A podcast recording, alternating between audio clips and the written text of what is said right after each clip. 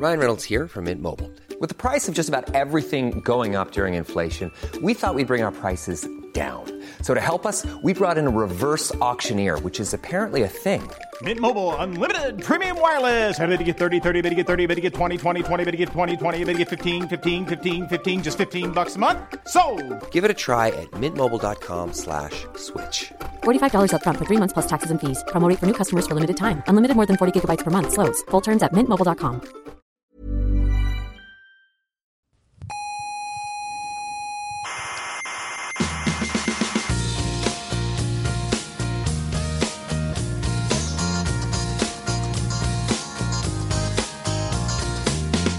Aquí comienza Coffee Break, la tertulia semanal de la actualidad científica. Qué vergüenza de científicos. ¿Por qué? Derrochando esas millonadas en, en sus juguetitos. Ya. Cuando hay tanta gente en el mundo pasando hambre, coño. No, pero no es mucho. Por ejemplo, ¿sabía usted que la humanidad gasta más cada año en películas que en investigación espacial? Mentira. O en maquillaje, por ejemplo, se gastan más en maquillaje. Mentira. O en fútbol. Mentira. O en salir a tomar copas. No le oigo, no le oigo, no le oigo, no le Sí, oigo. sí no que me oye. No me quiere oír.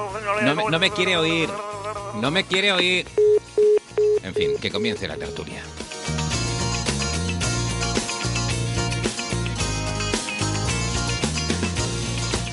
Saludos cientófilos del mundo y de toda la galaxia. Sean todas bienvenidas a esta nueva edición de Coffee Break, Señal y Ruido. Ya saben, Home Edition, grabado desde casa como buenamente se puede, pero oye, que aquí estamos. Amanece una nueva tertulia, que no es poco.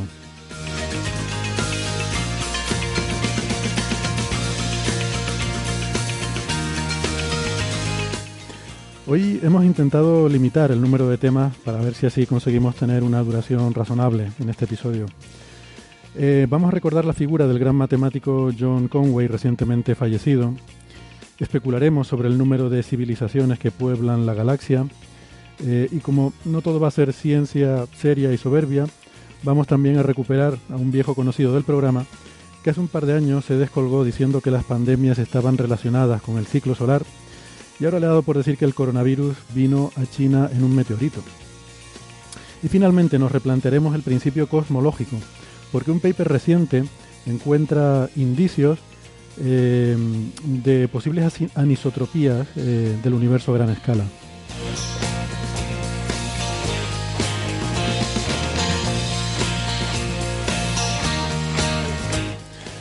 Antes de empezar, les quiero recordar lo de siempre, si me dan un minuto, que es que nos pueden escuchar, además de en la radio, también en Internet, en muchas plataformas.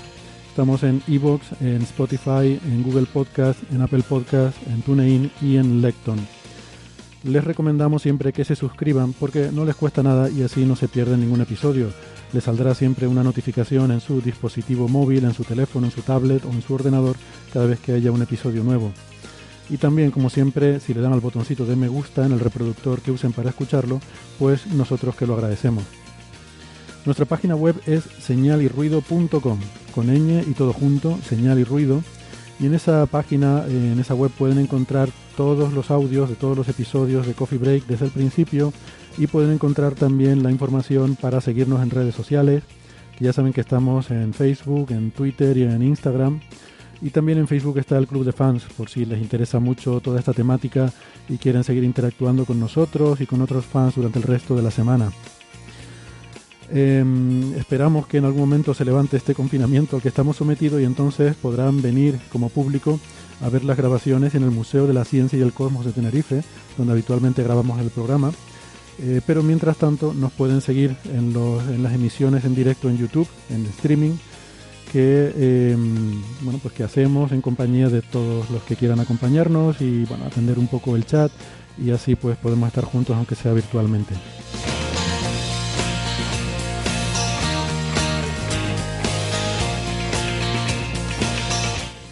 Si son más de la radio de toda la vida, que sepan que nos pueden escuchar en Canarias, en Icoden Daute Radio, Radio ECA y Ondas Yaiza. En Madrid estamos en Onda Pedriza, en Aragón en Ebro FM, Málaga en Radio Estepona y en Argentina estamos en dos emisoras, la FM 99.9 de Mar del Plata y Radio Voces de La Rioja. En radios online nos pueden escuchar en cienciaes.com, Onda Bética y en la emisora bilingüe la Spanish Rockshot Radio de Edimburgo, Escocia.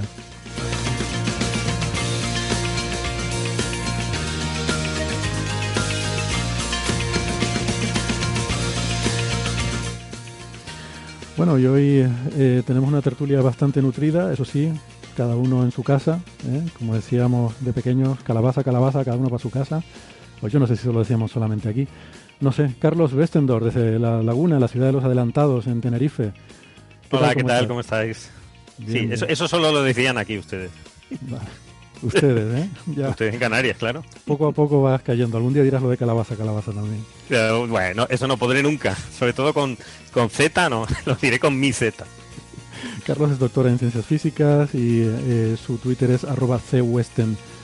Em, tenemos también otro Carlos, así que para evitar la ambigüedad, al primer Carlos lo vamos a llamar Westen y el segundo Carlos es Carlos González Fernández, que nos acompaña en su casa en Cambridge, el Reino Unido. Hola, ¿qué tal, Carlos? Carlos Hola, buenas, ¿qué tal? Menos mal que no hay otro, pues sería Carlos III. Eh, y no sé yo si, si estamos para tanto protocolo. Buen brandy. Carlos. no sé hay, hay, que, hay, que, cambiar los Carlos a Faustinos. Mejor, mejor. sí, por favor. Paterninos. Carlos es doctor en ciencias físicas, investigador en el Institute of Astronomy de la Universidad de Cambridge y su Twitter es arroba carlosgnfd. En Madrid, o no, perdón, en la Luna, tenemos a Sara Robisco. Hola Sara, ¿qué tal? ¿Cómo estás? Hola. Y, además, ¿Aquí estamos? No en cualquier sitio, sino justo en el sitio de aterrizaje del Apolo 11, por lo que veo. Sí, estoy aquí cotilleando. Muy bien. Me he encontrado una bolsa de mierda. No la abras, no abras. Si encuentras bolsas por ahí, no abras ninguna. te lo aconsejo. Sara es ingeniera informática, es eh, arroba SaraRC83 en Twitter. En Málaga tenemos a Francis Villatoro en su casa. Hola, ¿qué tal Francis? Muy bien, aquí estamos. Un día un poquito nublado, no habitual en Málaga, pero bueno, esta semana, como es Semana Santa, eh, o post Semana Santa, eh, sigue el nublado de la Semana Santa. Pero por lo demás, muy bien, pasando bien el confinamiento y con ganas de hablar de noticias en el programa. Muy bien. Francis es eh, físico informático y doctor en matemáticas y es arroba emulenews en Twitter. Em, tenemos, entiendo que también en tu casa, Bea Ruiz Granados, eh, estás en, casa, no sé si en Madrid, ¿dónde te pillamos? Eh, estoy en, casa de mis padres, en Córdoba. En Córdoba, muy bien. Y bueno, teletrabajando por lo que veo, porque nos decías que tenías una teleconferencia y no estaba, yo estaba un poco nervioso, no sabía si ibas a llegar a tiempo y de hecho, bueno, la gente no lo sabe, pero lo podemos decir, los que han estado viendo el streaming sí que lo sabrán, que empezamos sin ti, eh, pensando que te unirías en algún momento, pero justo mientras estábamos haciendo la introducción apareciste. O sea que por una vez sirvió de algo el, el estar ahí largando un rollo al principio del programa y perder unos minutos con eso. ¿Qué tal? ¿Todo bien? Todo bien. Muy bien. Bea es arroba cmbarg en Twitter, es también doctora en ciencias físicas eh, y eh, bueno, investigadora en la Universidad La Sapienza de Roma, eh, aunque ahora pues con, todo esto del confinamiento pues estás ahí en casa, ¿no? No, no estoy, soy investigadora del Instituto Nacional de Física Nuclear de Tor Vergata. Ah, de Tor Vergata, vale. Sí. No, es verdad, sí, me he liado porque alguna vez hemos hablado de colegas tuyos en la Sapienza, efectivamente. Sí, alguna vez hablamos, sí. sí. sí. Thor Vergata. Eh, ten cuidado porque el micro te está rozando con la chaqueta. Siempre te, hago ese comentario. Y además, como tiene cremallera, está rozando arriba y abajo. Bueno, lo siento. Nada, eh, nada. Y también se nos ha acabado la música con tanta gente que había para presentar, pero a José Alberto Rubiño no le hace falta la música para tener una presentación eh, potente. José Alberto Rubiño, ¿qué tal? ¿Cómo estás? Hola, ¿qué tal? Encantado de estar con vosotros otra vez. También aquí en la laguna, eh, cerquita. sí, sí, cerquita. A unos 30 kilómetros donde estoy yo ahora, un poquito más. Eh, José Alberto Rubiño es, doctor en ciencias físicas, es investigador en el Instituto de Astrofísica de Canarias, arroba eh, JARubinoM en Twitter, porque Twitter no tiene ñes, supongo. Venga. Pues, pues nada, yo antes de empezar eh, quiero pedir disculpas a nuestra amiga Mari Carmen, porque Mm, hace mucho tiempo habíamos hablado y yo me había comprometido con ella a que en el programa que coincidiera eh, al programa que sería el día de hoy, pues íbamos a sacar el tema de, la enfermedad de Parkinson, eh, porque el día 11 de abril eh, fue el Día Internacional de, de, la Enfermedad del Parkinson y, y habíamos, bueno, habíamos quedado que íbamos a hablar del tema, pero en fin, tal como están las cosas y como ha cambiado todo, pues no, no ha sido posible. Pero no te preocupes, Mari Carmen, que en un episodio, en un próximo episodio hablaremos del tema y ya te avisaré puntualmente que Mari Carmen no solo es una oyente fiel, sino que también es de, las personas que suelen venir eh, o solían venir eh, al Museo de la Ciencia y el Cosmos a las grabaciones presenciales. Bueno, eh, casualmente también el día 11 de abril nos dejó John Conway, uno de los matemáticos más grandes de nuestro tiempo, que mm, a mí personalmente, seguramente a Weston también, nos, dará penita por el tema del juego de la vida, que fue el, fue el inventor del juego de la vida, ¿no? Eh, yo no, no, lo conocía, pero ahora leyendo muchas cosas parece que esto no fue algo casual, sino que era una persona muy, muy juguetona, ¿eh? que tenía, además de brillante y de genial, eh, le gustaban mucho los juegos matemáticos y esto del juego de la vida no fue una cosa aislada, sino que era parte un poco de, su forma de entender su, su trabajo en las matemáticas y, eh, y quizás Francis, que creo que, no sé si alguien más, ¿no? pero sé que Francis sí que ha seguido un poco su trayectoria y a lo mejor nos puede decir algo. Pero vamos, que cualquiera que, quiera, por supuesto, intervenir, como siempre en Coffee Break, pues que siéntanse libres de hacerlo. Yo, solo quiero decir, antes de que nadie diga algo serio, que se murió el inventor del juego de la vida, parece una canción de Sabina. Sí, sí. vale, ya tenemos la frase del episodio. Espérate que me apunto el minuto. No, en principio John Conway es un gran matemático eh, famoso fundamentalmente por sus contribuciones al teorema de clasificación de grupos simples. Ese es eh, un teorema que eh, se ha desarrollado en algo así como más de 500 artículos, que tiene decenas de miles de páginas y que tiene cientos de autores. ¿no? Y ha tenido diferentes líderes, ¿no? Y los, los eh, grandes pioneros, que fueron, digamos, el primer gran grupo que a principios de la década de los 1960 eh, decidieron que esto había que hacerlo, que esto era urgente, que era importante eh, conocer todos los grupos simples. hay una manera de factorizar los grupos en, factores que se llaman subgrupos normales, algo así como factorizar un número en números primos. Y entonces los grupos simples son los que solo tienen dos factores normales el trivial, que es la unidad, y el propio grupo. Entonces, eh, era necesario conocer esos grupos porque reflejan simetría de la naturaleza, de objetos matemáticos, y entonces, pues, eh, tratar de lograr desvelar todos los eh, grupos simples que existen, pues era algo que a principios de los 60 se vio como algo prioritario en la matemática.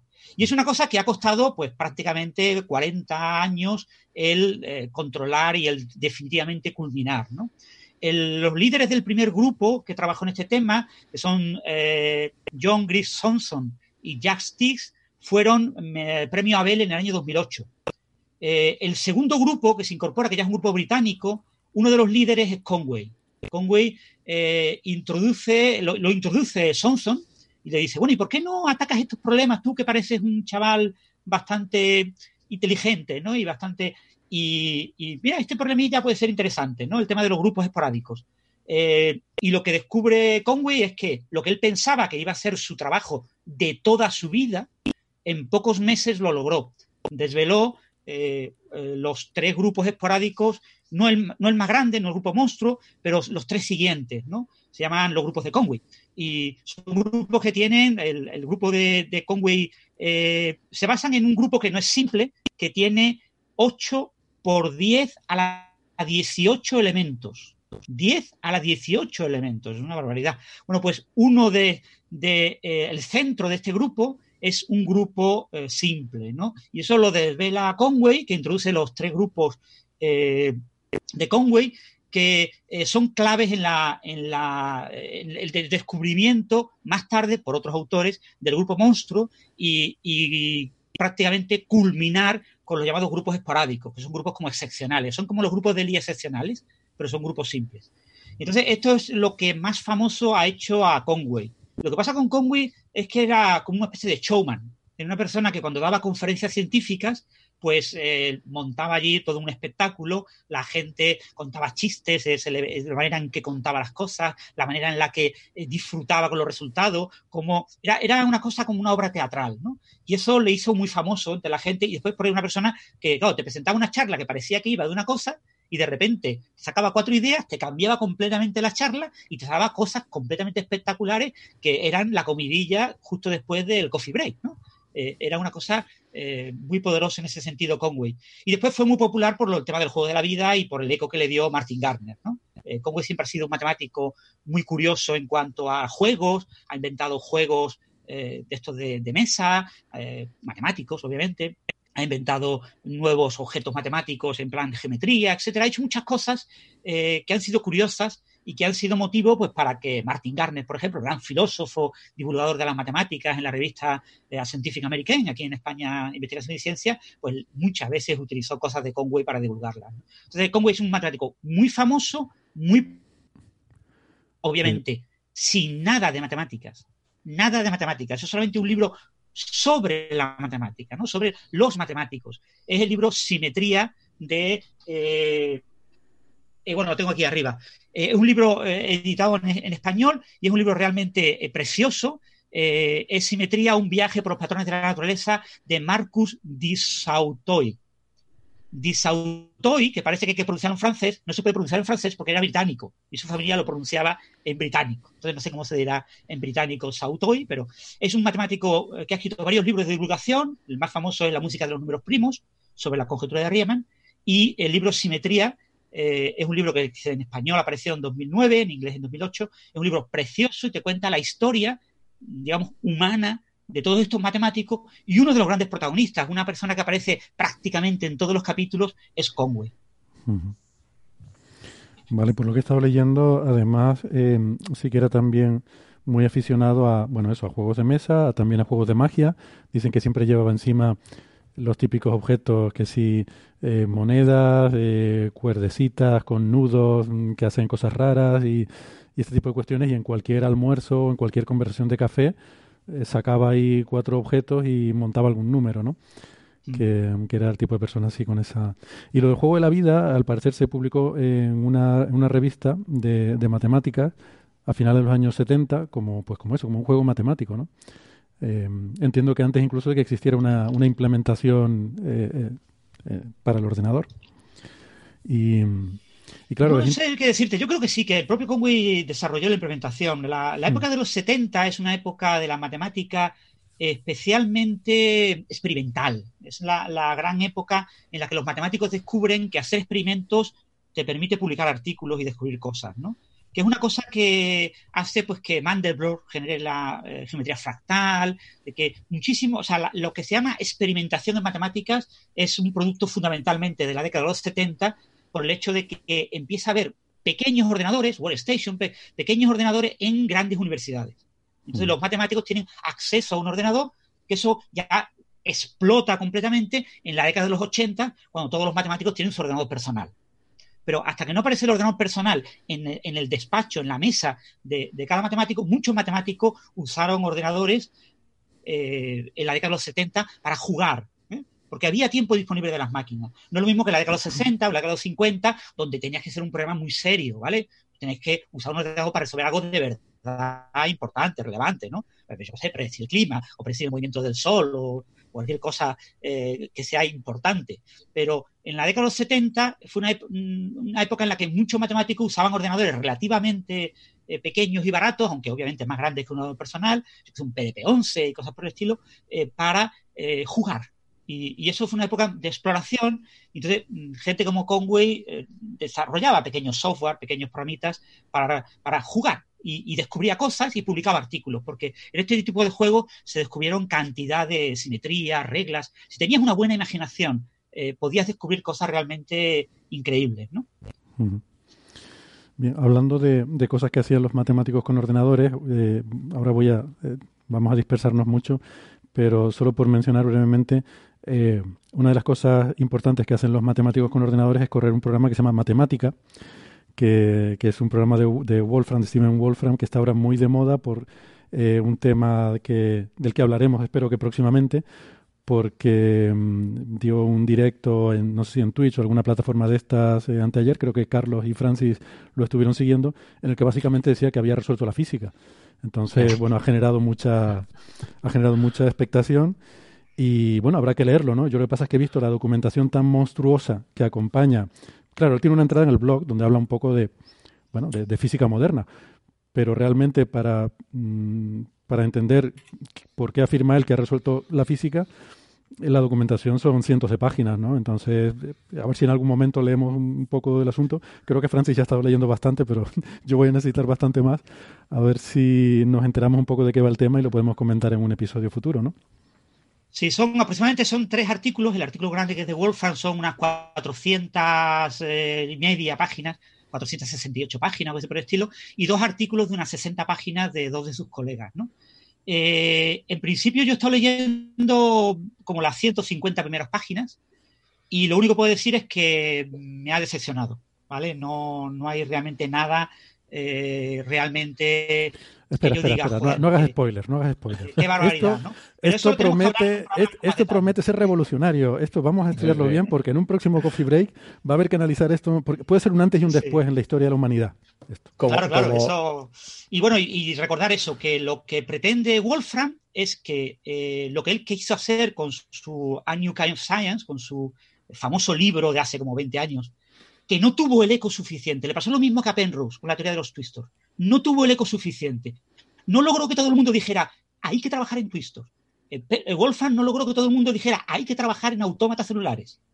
Entonces ha pretendido volver a hacer eso y quizás por consejo de los dos chavales con los que colabora, son matemáticos relativamente jóvenes, eh, ha decidido montar todo este eco mediático, va a estar dando conferencias todas las semanas con todas las personas interesadas. ¿Qué es lo que quiere Wolfram? Todos nuestros oyentes que sean matemáticos, todos nuestros oyentes que sean físicos, deben ahora mismo ponerse a trabajar en lo que Wolfram dice que deben trabajar. Y deben trabajar para Wolfram gratis. Eso es lo que quiere Wolfram, que todo el mundo, miles, decenas de miles de matemáticos, trabajen gratis para él, porque él se lo merece. Qué mamón.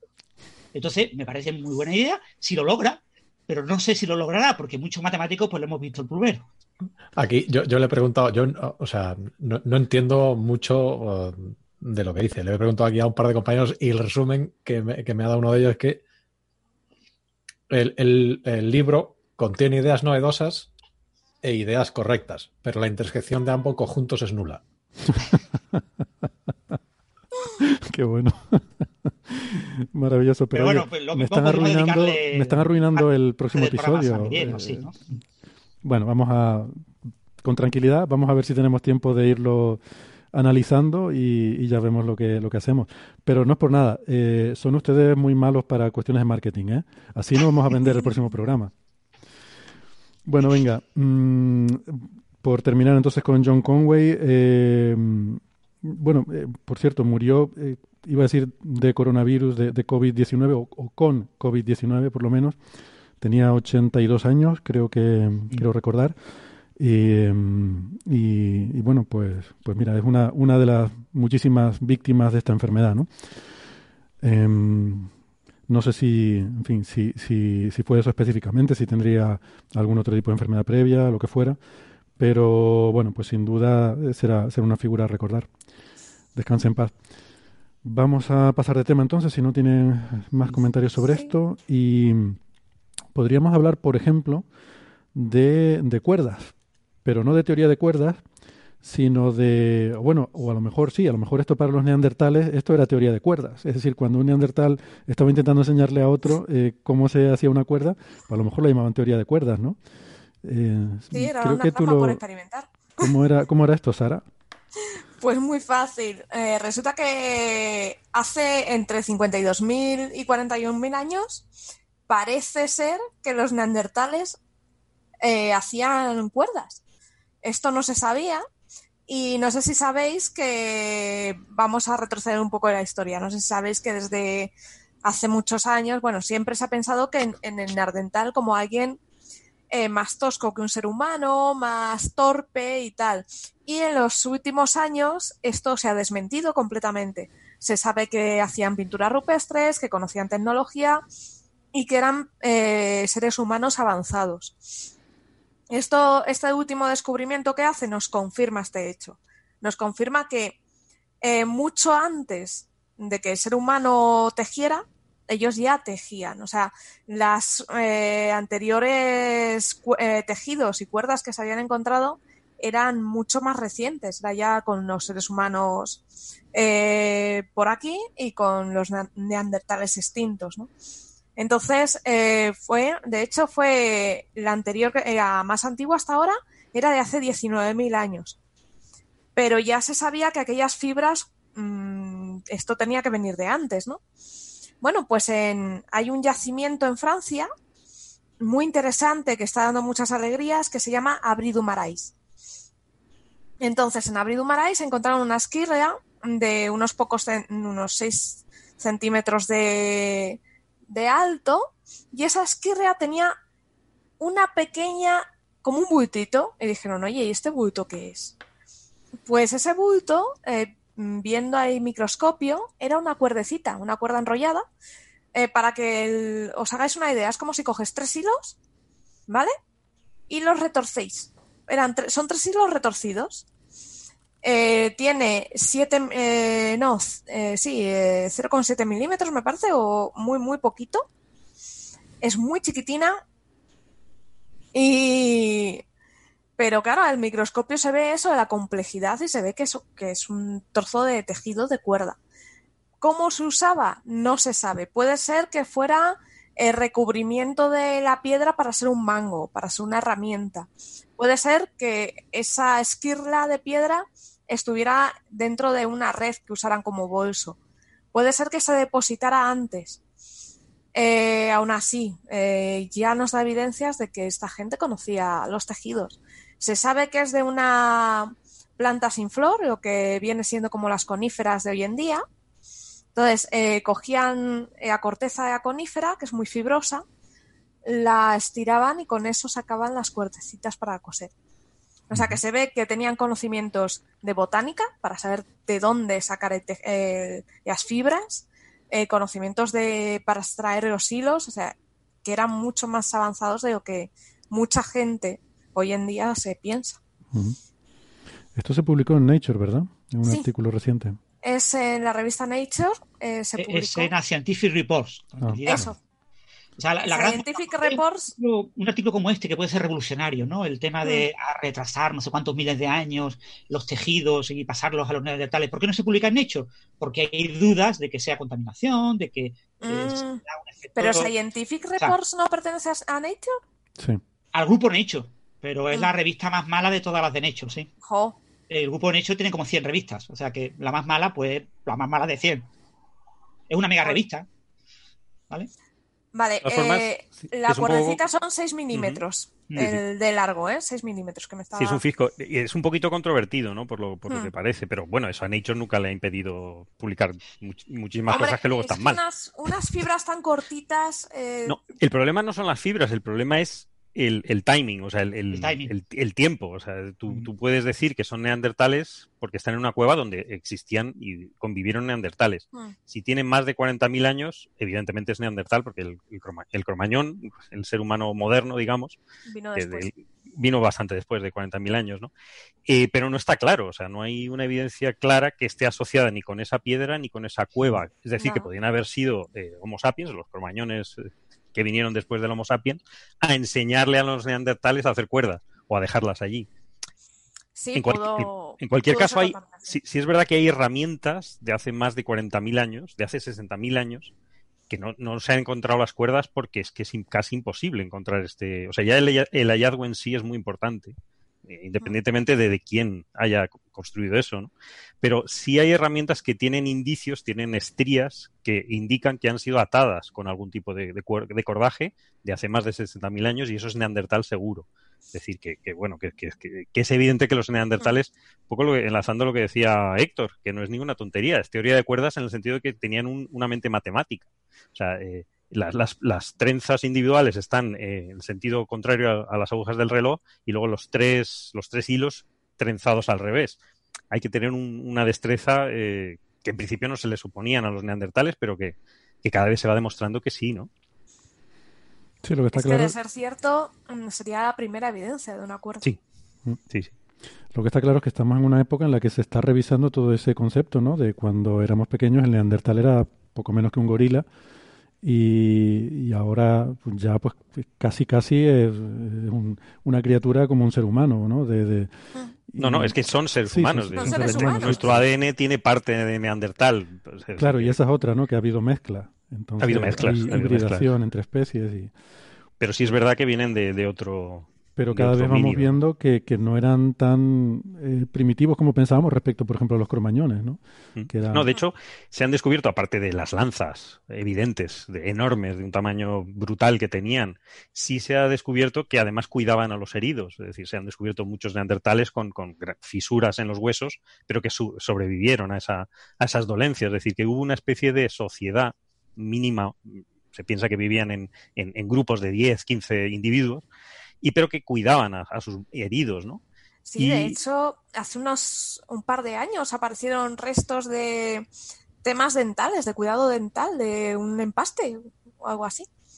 Sí, eh, hay, hay, cosas, hay cosas discutidas. También está el tema del arte, que en ciertas cuevas, muchas en España, eh, se han descubierto y en, en pinturas rupestres de hace de- más de 40.000 años, pero no, no se sabe datar. Las pinturas rupestres es muy difícil de datar Mm. porque no hay restos orgánicos como tal. Entonces está- es, es bastante. Lo del arte ne- neandertal todavía no está muy, muy establecido. Porque en esa época vamos a explicar a los oyentes que no se pintaba como mucha gente cree con restos orgánicos. Lo que veis rojo no es sangre, es óxido de hierro. Se, se usaban arcillas de colores. Entonces eso no, es no ser orgánico, datarlo es muy muy complicado. Pero otras cosas que sí se han eh, encontrado también son conchas o, restos de animales que no servían para comer, como por ejemplo los, buitres. Los buitres mm, tienen muchísima cantidad de ácido y no, es comestible, pero las plumas de los buitres se supone que podrían servir para algún tipo de ornamentación. ¿no? Uno de los argumentos en contra de, los neandertales, porque la gran pregunta es por qué se, extinguieron, Mm, por qué, por qué sobre- sobrevivieron unos y otros no, ¿no? Y, y siempre se decía que es que los neandertales no tenían una sociedad, no, no sabían organizarse, eh, y uno de los, de los indicios era que no tenían ornamentos, pero esto está también siendo eh, desmentido completamente. ¿no? De hecho, se han encontrado eh, tiras de cuero con conchitas, o sea, collares. Bueno, pues, pues nada, en principio lo ponemos ahí con el asterisco de que este descubrimiento está, hay que, hay que cogerlo con pinzas, es un posible descubrimiento. Es un posible, pero posible. no deja de ser eso, no deja de ser bonito, ¿no? O sea, el descubrimiento es cuerdas en una cueva neandertal. Ahora, que las cuerdas en sí sean neandertales es lo que está en duda, ¿no? Vale, Eso que se... ya lo... Pero vamos Es ver. difícil, es difícil asociarlo, pero, pero es posible. ¿eh? Vamos a ver qué más nos dice ese yacimiento, porque ya os digo que muchas cosas se están descubriendo ahí. Vale. Muy bien, pues nada, si quieren pasamos de tema, ¿alguna cosa más sobre esto? No, solo recordar una cosa importante, que en este tipo de cosas de datación temporal eh, no se hace una prueba del carbono ni nada por el estilo con las cuerdas. Eh, se dice, la cuerda está pegada a una roquita. Esta roquita está en un sitio que tiene tantos años. Por lo tanto, la roquita tiene tantos años y la cuerdecita tiene tantos años. Pero podría haber ocurrido que la cuerdecita tuviera 10.000 años menos y que se hubiera adherido por alguna razón eh, meteorológica, lo que fuera, a esa piedrecita y entonces eh, eso no lo podemos descartar. Claro. Vale, pues nada, a ver qué, a ver qué pasa con esto. Bueno, eh, teníamos también para comentar eh, un preprint que se ha subido estos días al archive. Eh, este me lo hizo llegar Nacho Trujillo, que está también siempre a, la que salta en el archive. Y, y es un paper un poco curioso sobre, bueno, con más especulaciones sobre el número de civilizaciones que podría haber en la galaxia en un momento dado, ¿no? Y esto es un paper que a mí me extraña porque, bueno, eh, ponen los autores, está en el archive, como digo, y ponen que está en prensa en APJ, el Astrophysical Journal. Y, eh, bueno, pero el, el formato la verdad es que no se parece en nada al formato de Astrophysical Journal, pero bueno, eso no quiere decir nada. Luego la revista lo, lo reformatea y, y demás, ¿no? Eh, El formato quizás el de Astrophysical Journal en los años 30. Pues parece que está hecho en máquina de escribir. Eso yo también pensé eso. Sí. Con doble espacio, ¿no? Eh, formato de referí y tal. Eh, son de dos autores de la Universidad de Nottingham, que es de donde era el sheriff de Robin Hood, pues de por ahí, ¿no? Para que se hagan idea. Eh, se llaman Tom Westby y Christopher. Um, y se titula, a ver, los límites mm, a la vida inteligente de el principio débil y fuerte, eh, el principio copernicano débil y fuerte, ¿no? El principio copernicano es la idea esta de que no hay nada particularmente relevante o especial en el ser humano ni en la Tierra. Es la idea de que mm, nos- ni somos especiales ni ocupamos un lugar especial en el universo. Y el artículo pues intenta hacer una especie de reedición de la ecuación de Drake, eh, que es un tema que yo les digo que a mí me resulta un poco cansino. Em, es como una especie de intento de refinar la ecuación de Drake. Eh, obsérvese que dicho intento. Que yo no sé, no sé qué opinan ustedes. A mí me parece que la, la, ecuación de Drake es una cosa que es como muy, no sé, muy de orden de magnitud, muy, bueno, y ni siquiera orden de magnitud, es como, es como muy de servilleta, eh, y es simplemente por hacernos una idea de las cosas. Eh, no sé si tiene sentido refinar eso. No sé si, si, si, tiene sentido refinar algo que es totalmente incierto. O sea, la ecuación de Drake es una forma de expresar una incertidumbre total y absoluta que tenemos y agruparla en diferentes términos que además históricamente se ha visto que es una muy buena agrupación, porque poco a poco, según ha ido avanzando la tecnología y, la observación en astrofísica, hemos ido pudiendo resolver algunos de esos términos, ¿no? Pero luego quedan otros que están totalmente resueltos, o sea, totalmente desconocidos. Pero bueno, esa forma de agruparlos parece que tiene una cierta lógica, ¿no? Entonces, bueno, aquí intentan dar una vuelta de tuerca a todo eso. Eh, no sé si alguien ha tenido ocasión de leerlo y, y tiene opinión. Eh, a mí me ha dejado un poco frío. Tiene algunas cosas interesantes, algunas ideas que plantea, pero, pero bueno, me, me parece muy largo para lo que realmente...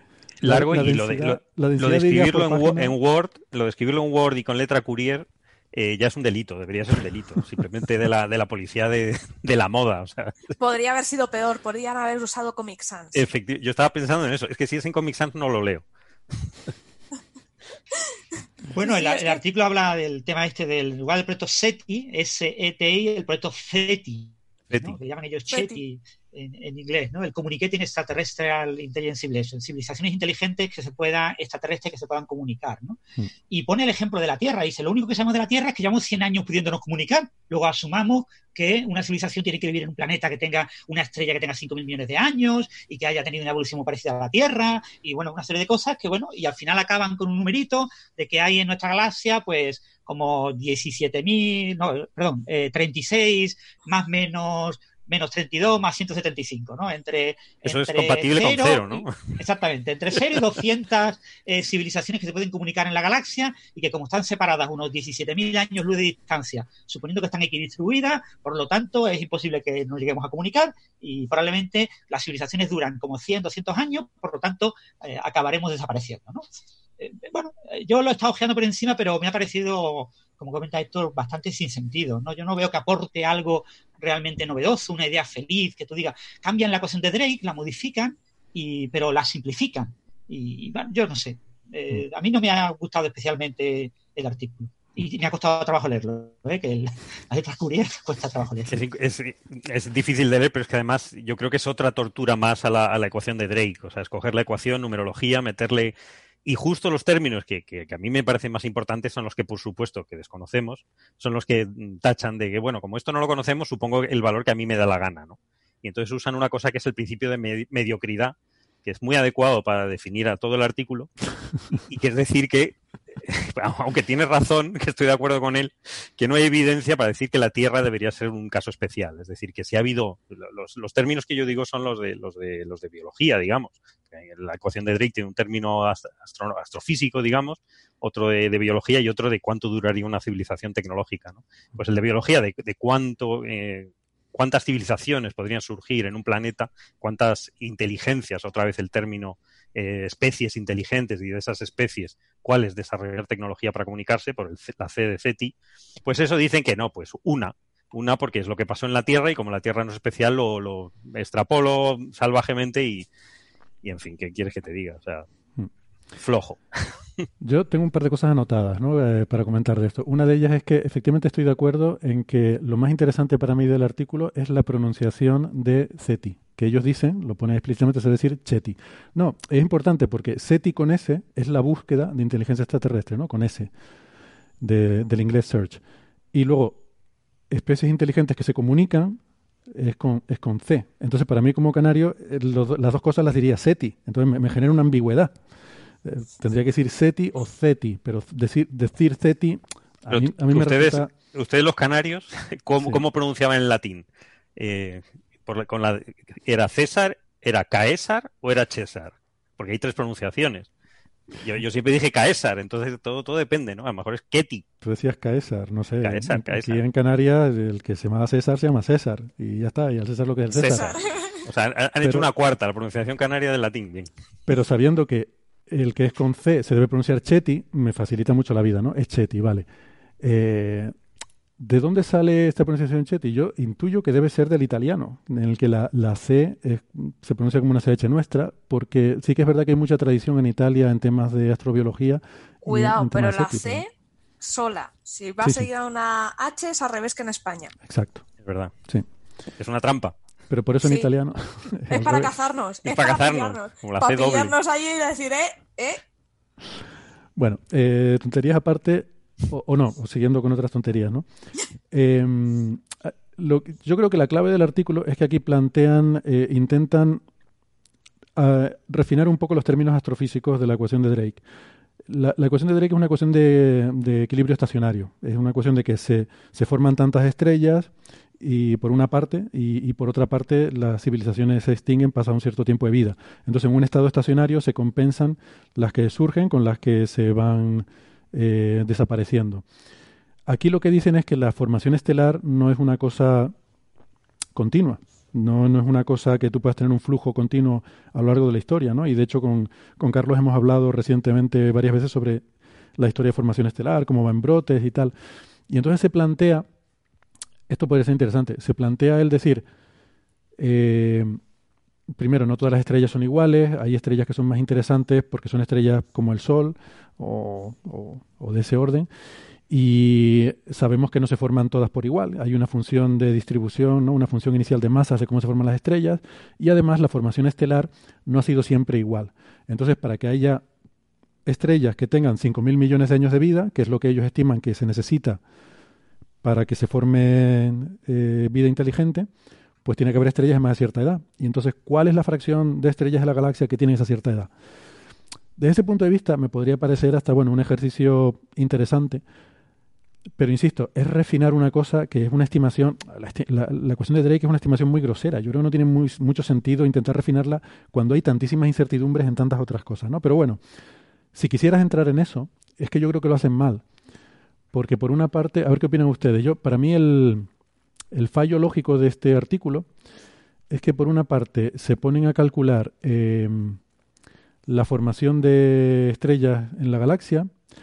Luego también por otra parte hablan de la metalicidad. Dicen que mm, necesitas unas ciertas condiciones de metalicidad.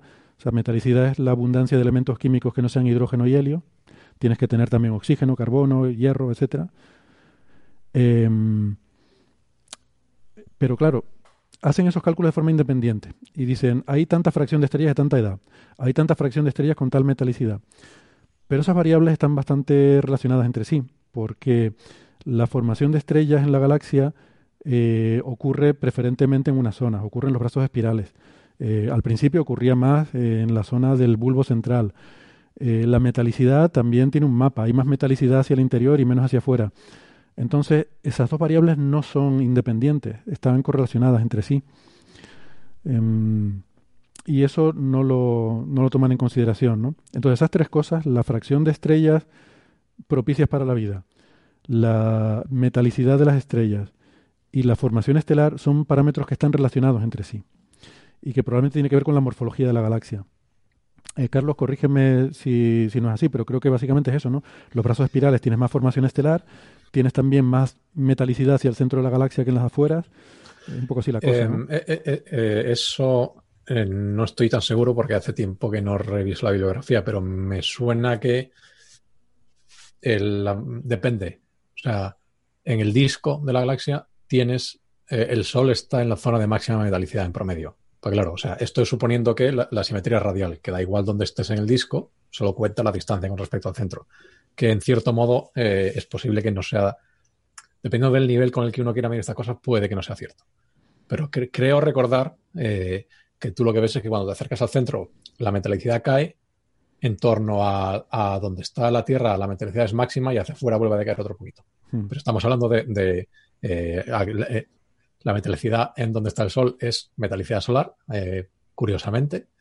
Y, y hacia afuera creo que baja como punto 2 eh, eh, eh, Dex, eh, como es un punto 2 eh, Sí, en puntos, logaritmo. puntos de, sí, decimales, no sé cómo se traduce esto al castellano.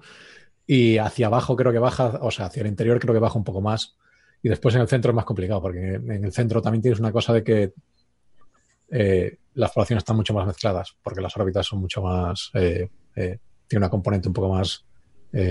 menos circular, digámoslo así. Mm. Pues, bueno, o sea, que, que básicamente eh, es cierto eso, ¿no? Que tienes poblaciones de estrellas más viejas más hacia el centro de la galaxia, pero también tienes menos metalicidad allí. O sea, que tomar esos parámetros como independientes no estoy seguro yo de que sea una buena forma de, de hacer ningún tipo de estas estimaciones, ¿no? Sí, además de que, de que es lo, lo que hablábamos. Hombre, eh, quizá el, el artículo ha sido enviado hace mucho, bueno, hace mucho, hace, hace tiempo, pero es lo que hablábamos, si mal no recuerdo, la semana pasada, puede que hace dos, de esta gente que había sacado el, el mapa de formación estelar y, y lo relacionaba con el paso de Sagitario y cosas así. O sea, tú. Eh, Eso me refiero a que hay, brotes, ¿no? Sí, sí, o sea, pero eso ya es una cosa que está ligada. O sea, ya hay alguien que ha ligado edad y, y metalicidad. O sea, que podrías meter eso ahí. eh, ya, ya con, con el, el- estas, estas, digamos, estas relaciones eh, establecidas. O sea, tú sabes que, o sea, hace un gigaño tienes un brote de estrella de metalicidad 1. Pues ya está, eso lo puedes meter ahí. O sea, no, no es. Una duda, lo de edad y metalicidad. eh, ¿Es eso que establece que a más mayor, más edad hay metal? Eso tiene que ver con eh, de dónde viene el material que forma la estrella. O sea, el, el- hay, a- a- así, a- a- grosso modo, hay tres poblaciones, población 1, población 2 y población 3, tremendamente original. Entonces, población 1 es las estrellas que la- las más jóvenes, población 2 son estrellas más viejas y hay una teórica población 3 que son las estrellas que se formaron eh, tras el Big Bang, la, primera generación de estrellas. Entonces, esta primera generación de estrellas solo, en principio, solo tenían, solo estaban compuestas por hidrógeno y helio, y bueno, lo, que, lo que se produce en la, en la nucleosíntesis primigenia, casi todo hidrógeno y un poquito de helio y, demás, y al- al- alguna otra cosa más, pero vamos. Y la, población 2 se crea con eh, material preprocesado por la teórica población 3, con lo cual, como esta población 3 ya genera eh, eh, carbono, nitrógeno, oxígeno y otros elementos, estas estrellas se forman con un medio que está más procesado y por lo tanto su composición inicial ya es más metálica en, en términos astronómicos de metalicidad. Y después, cuando estas, esta generación 2 eh, eh, evoluciona y o bien se convierte en supernovas o en AGBs o, o- o lo que le toque a cada una, vuelven a ensuciar el, el medio interestelar, con lo cual la, la población 1 se, se forma con un medio que está mucho más procesado y en la que la cantidad de, de metales es mucho mayor. Wow, no lo Mm. sabía. Y además, entre medias, o sea, esto no son escalones, entre medias, claro, todo esto es un proceso continuo realmente. Entonces, dependiendo, dependiendo de la de la, de la masa inicial de la estrella, se produce más o menos supernovas, con lo cual, la, digamos, esto, esto es una cosa muy, muy aproximada, pero en principio, es, esa metalicidad te da un- una idea de en qué momento se formó la estrella, de la evolución de la galaxia. Esto es mucho más complicado porque hay factores, muchos más factores externos, pero efectivamente sí.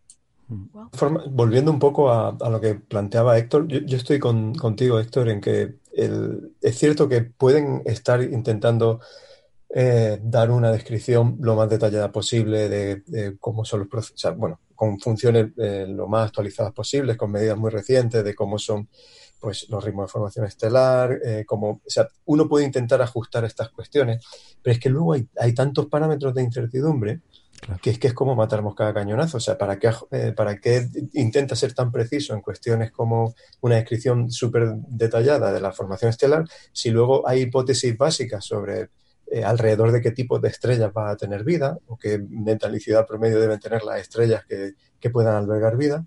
Claro, y ahí tienen que hacer eh, aproximaciones o hipótesis tan, no sé, tan burdas que ¿para qué afinas al 0,1% por- 0,1% en un sitio si luego tienes errores del 200% en los otros parámetros? Claro, claro. Es que ese era mi comentario inicial, ¿no? Que parece que es un intento de refinar una ecuación que nunca se ha pretendido ser para nada fino, que es una estimación muy, muy burda, solo por tener un poco una idea ahí un poco general. Y entonces yo creo que no tiene sentido, pues eso que tú dices, ¿no? Estoy de acuerdo. No tiene sentido refinar unos términos metiendo lo- el último conocimiento de astrofísica, actualizar esos términos teniendo en A ver, cuenta. puede, puede tener interés si tu objetivo científico es ajustar ese término astrofísico, ¿no? O sea, si tu, si tu pregunta científica es eh, pues eh, cuál es la fracción de estrellas de tipo M que se te producen en la galaxia, pues eh, con simulaciones y con los modelos más avanzados que tengamos, pues probablemente se pueden establecer e incluso ver si realmente hay una cantidad que es realmente estable en el tiempo, como asumen estas ecuaciones promedio. Pero es que, claro, si, si, tú, si lo que intentas responder al final en la pregunta eh, o sea, la solución completa a la ecuación de Drake, ajustar eh, un, término cuando los otros tienen una incertidumbre descomunal, pues no tiene mucho sentido. Exactamente, estoy de acuerdo. Pero además voy incluso más allá, es que digo que tampoco está bien hecho. O sea, que si quieres ajustar esos términos, no puedes considerar esas tres funciones como cosas independientes. Es decir, fracción de estrellas de cada masa que se forman, edades de las estrellas y metalicidad de las estrellas no son tres distribuciones independientes, ¿no? hay correlaciones entre ellas y creo que habría, si quieres, no sé, porque eres obsesivo compulsivo, quieres hacer un modelado detallado de esos términos, pues hazlo bien. Es que me da la impresión de que intentan hacer cosas que son irrelevantes, pero es que además tampoco las hacen bien. Eso por un lado. Luego, eh, a ver, si, si me... En fin, eh, me pareció interesante sacar este artículo porque, porque puede dar pie a discutir un par de cosas que sí creo que son interesantes y que creo que ellos eh, no han tenido en cuenta. Uno de ellos es, por ejemplo, mm, ¿por qué cuando se habla de estos términos y se plantea el número de eh, planetas, la fracción de planetas que pueden tener una civilización, luego el tiempo de vida de esa civilización, eh, se plantea que hay una por planeta. O sea, cada planeta solo puede tener una civilización tecnológica. Luego ya no puede haber más. Eh, pero esto no es solo ellos, todo el mundo, ¿no? Ni siquiera Drake tuvo en cuenta ese factor, ni, ni he visto que nadie jamás lo haya tenido en cuenta. Pero en un planeta puede aparecer y desaparecer una civilización tecnológica y más adelante aparecer otra. O pueden, yo qué sé, coexistir, eh, como neandertales y cromañones, aunque bueno, ahí podríamos discutir si somos la misma especie o no, pero en principio nada limita a que en la Tierra, dentro de un millón de años, pues, pues haya otra especie que esté haciendo herramientas y encontrando fósiles de humanos o cosas así, ¿no? Y de hecho, aquí hablamos alguna vez de un paper sobre lo contrario, ¿no? La hipótesis siluriana esta de y si hubiera habido una civilización hace 20 millones de años, eh, no tendríamos forma de saberlo, ¿no? Eso es. O sea que o sería complicado saberlo. Bueno, que, pero que todas estas cosas eh, me parece que, pueden ser interesantes desde un punto de vista, si se quiere, más filosófico que, que realmente científico en este punto. Y luego hay otro tema, eh, ya sí volviendo a la parte más científica, que es que eh, creo que tiene otra confusión importante. Y es el tiempo, el último término de la ecuación de Drake, ese tiempo de vida, que ellos, bueno, que es el más incierto de todos. No sabemos cuánto tiempo dura una civilización tecnológica. Y porque de todos los demás tenemos por lo menos un caso, tenemos un punto que es el nuestro, ¿no? Pero de, de cuánto dura no tenemos ni siquiera uno, porque ni siquiera sabemos cuánto dura la nuestra. Eh, ellos dicen que, bueno, por lo menos 100 años y tal ese tiempo que aparece en la ecuación de Drake realmente no es el tiempo de vida de la civilización, es el tiempo en el cual, según lo formuló Drake, es el tiempo en el cual usa comunicaciones de radio. ¿Vale?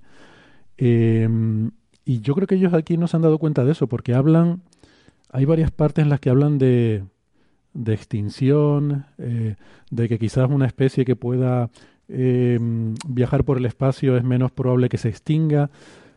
Pero es que no tiene nada que ver con eso, tiene que ver con, con lo que eh, yo le llamo el horizonte tecnológico, es decir, tú puedes contactar con una civilización que esté más o menos en un rango de tu tecnología. Si, si ya es muy avanzado, por ejemplo, si ya no emite señales de radio, pues Drake pensaba que ya es irrelevante para nosotros. Y entonces el, el tiempo relevante es durante cuánto tiempo está esa civilización en un estadio que genera señales que tú puedes, a las que tú puedes ser sensible. Eh, nosotros ahora, bueno, porque estamos usando móviles y tal, pero la radio y la televisión cada vez genera menos eh, señales de radio, ¿no? Eh, o sea que si no fuera por los móviles, nosotros ya estaríamos en un estadio en el que estaríamos bajando la curva de, de emisiones de radio y estaríamos saliendo de ese tiempo de Drake que él consideraba de tiempo de emisión tecnológica. ¿no? Pero quizá por eso, porque los móviles y los ordenadores están sustituyendo a la radio y la televisión hoy en día. Con, el, con el factor añadido de que si una civilización extraterrestre recibiese nuestras señales de televisión, tendrían que decidir si somos inteligentes o no. Efectivamente. Sí, yo casi por pudor espero que no reciban, o por lo menos que no sean capaces de descodificarlas, ¿no? Tú imagínate que sintonizan sin querer, sálvame ya la hemos cagado. No te vayas tan, tan cercano, las mamachicho. ¡Ay, ay, ay, ay, ay, ay! puestos así, casi que preferimos, casi que preferimos ver a preferimos O a- ver, ver a Hitler inaugurando los Juegos Olímpicos, ¿no? O Como a en contra. pajares soy ozores, o sea, que pueden ver Ah, cada pero- cosa. Cuidado con pajares, este es... Esto es un mito. Son geniales. Son geniales. No sé. Esto lo podemos cortar luego. Sí, sí, sí. Bueno, pues eran así un poco los comentarios que yo tenía, ¿no? Yo creo que ellos confunden ese tiempo que mm, del que ah, de- del que se hablaba en la ecuación de Drake, que era un tiempo tecnológico, o sea, un tiempo de escalas, en qué escalas de tiempo la tecnología evoluciona lo suficiente como para que ya deja de ser, ya pasa más allá de tu horizonte tecnológico. Pero ellos aquí hacen una discusión sobre extinciones y no sé qué, que creo que no viene muy a cuento, no, no se trataba de eso, o sea, creo que no han pillado el concepto. Em, y bueno, en fin, esas son un poco la- las cosas que, que quería criticar. Eh, es un poco difícil de entender todo porque hacen unas tablas con diferentes escenarios que yo no he acabado de entender bien este formato de tablas y qué representan. Y, mm, y al final, sobre todo, una cosa que me llama mucho la atención, básicamente el principio, el principio básico del artículo es esto que llaman el, el principio copernicano débil y el fuerte. Y eso ellos lo traducen a qué? A una serie de condiciones sobre cuánto tiene que ser la vida de una estrella para que pueda haber una civilización inteligente. En un caso, el débil dice, tiene que tener como mínimo 5.000 millones de años. Y luego ya de ahí para adelante, todo lo que sea. Bueno, quien dice 5.000 millones de años probablemente puede decir 2.000 o pueden ser 8.000. Quiero decir que esto es de orden de magnitud, ¿no? En la Tierra hay eh, animales superiores desde hace, o sea, animales complejos, no sé, 500 millones de años, 600 millones de años, algo así, ¿no? Eh, esta biota de Diacara, de la que hemos hablado alguna vez, es un poco el comienzo ¿no? Del- de, la, de- de la formación de animales complejos. Pero eh, la, vida, la evolución, podría tener ritmos diferentes. eh, con- seguramente con ritmos de mutación diferentes, esto avanzaría de forma diferente. En la novela aquella de la que hemos hablado alguna vez, Huevo de Dragón, eh, como no es un, no son eh, no son reacciones químicas, sino nucleares, la- las que forman esos, esos seres vivos, todos los tiempos de evolución están multiplicados por un factor 10.000 o 100.000 o algo así, ¿no? Entonces, no sé, es como... Es tan incierto todo que puedes decir sí o no. Quiero decir que me da bastante igual. Pero en cualquier caso, dicen, bueno, puede ser eso, que a partir de 5.000 millones de años en adelante todo vale, o puede ser que solo haya un rango, que es lo que llaman ellos el principio fuerte, que solamente entre 4.500 y 5.000 millones de años puede haber eh, margen para el desarrollo de inteligencia. ¿Por qué? Porque nosotros aparecimos más o menos a los 5.000 millones y bueno, por dar un margen de más o menos 500 millones alrededor de eso. Em, en ningún momento explican de dónde sacan ellos eso, de que va a haber una, una banda estrecha, que luego ya una vez que pasas de esa banda ya, ya no vale ese principio copernicano fuerte. Yo pienso que si eso puede tener que ver con este principio de que mm, esta idea de que es improbable que tú seas, eh, a ver cómo lo digo. Por ejemplo, esto se usa mucho para intentar predecir cuándo será el fin del mundo. Decir, ¿cuántos seres humanos ha habido a lo largo de la historia? Pues no sé, si ahora somos 7.000 millones, ponle, un, ponle que haya habido 20.000 millones, no sé, quizás es mucho, no sé, 14.000 millones a lo largo de toda la historia, no, no tengo ni idea. 14.000 millones, vale. Pues eso quiere decir que eh, como es improbable que nosotros hayamos nacido muy, muy, muy cerca del principio, pues quiere decir que más o menos los que hay en el futuro será comparable a los que hay en el pasado. ¿Vale? Puede ser un orden de magnitud más o menos, pero no mucho más. Con lo cual, eh, pues la humanidad vivirá hasta que haya habido, no sé, 20.000, 40.000, 50.000 millones de seres humanos. Que eso, pues, a lo mejor ocurrirá eh, al ritmo de crecimiento que tenemos, pues, no sé, dentro de un par de generaciones. Entonces hay gente que piensa que el fin del mundo ocurrirá dentro de siglos, por lo menos el fin de la humanidad, basándose en ese argumento, ¿no? Es decir, es eh, decir que el futuro no puede ser mm, mucho, muchos órdenes de magnitud mayor que el pasado porque sería muy improbable que tú estuvieras mm, justo muy cerquita del, del principio, ¿no? Eso de que si estás en un vagón de tren, la probabilidad de que estés al principio principio del tren es muy baja. Lo normal, si tú cuentas cuántos hay- cuántas filas hay desde donde tú estás hacia adelante, es que el tren no sea mucho más largo que, no sé, cuatro o cinco veces más que ese número de filas, ¿no? Entonces, intuyo yo que por ahí a lo mejor es por lo que ellos dicen que debe haber una banda de habitabilidad tecnológica, pero no lo dicen en el paper en ningún sitio, no sé. En fin, a mí esa discusión del, del argumento este de fin del mundo me parece una discusión filosófica interesante, eh, pero, pero vamos, tampoco se meten en esto aquí ni, ni comentan nada. Total, resumiendo, que hay cosas en las que se podría pensar que tienen que ver con estas cosas que plantean aquí, pero no me parece que hagan un buen trabajo en hacerlo. O sea que el- la conclusión es que a mí personalmente no me gustó demasiado el artículo. Vamos, me, me he enrollado bastante para decir básicamente lo que habíamos dicho el principio, ¿no? Pero, pero bueno, así, así tertuliamos un Por poco. cierto, Héctor, eh, veo en Google que estiman desde Google que eh, Homo sapiens eh, hay en la Tierra pues, desde hace unos 50.000 años. En total, humanos que hayan habitado la Tierra puede haber un- más de 100.000 eh, millones. Más de 100.000 millones. No, me- Eso es lo que estiman, asumiendo de que eh, contamos eh, aproximadamente hace unos 50.000 eh, años. Ya. Bueno, es que mm, ese número creo que no depende mucho de cuán atrás te vayas, porque como ha habido un crecimiento exponencial de la población, pues claro, de, de hace 10.000 años para atrás, pues eh, la población del planeta era de un millón de habitantes o menos, ¿no? Con lo cual es una cola muy pequeña que si la integras no, no contribuye mucho al total de, de seres humanos en el planeta. Pero bueno, vale, pues ese es el número. Eh, es interesante. Claro, eso quiere decir que si nos expandimos y colonizamos otros planetas y nos extendemos y, y hay mucha gente, el fin del mundo estará más cerca, paradójicamente. Porque ha- habrá más gente, se podrá, podrá aumentar más la población y por tanto estaremos más cerca del número crítico de seres humanos en los cuales se llega al fin del mundo, ¿no? Bueno, no sé, son un poco raros estos argumentos, la verdad. Bueno, ¿alguna cosa más sobre esto? Eh, si no, vamos aquí a despedirnos de los oyentes que nos escuchan por la radio. Y como siempre, les invitamos a que si quieren seguir la conversación, que tenemos un par de temas muy interesantes ahora a continuación, eh, pues que nos busquen en el podcast, donde siempre nos alargamos un poquito más. Si no, nos despedimos hasta la semana que viene. Hasta luego. Hasta luego. Hasta luego. Chao. Hasta luego.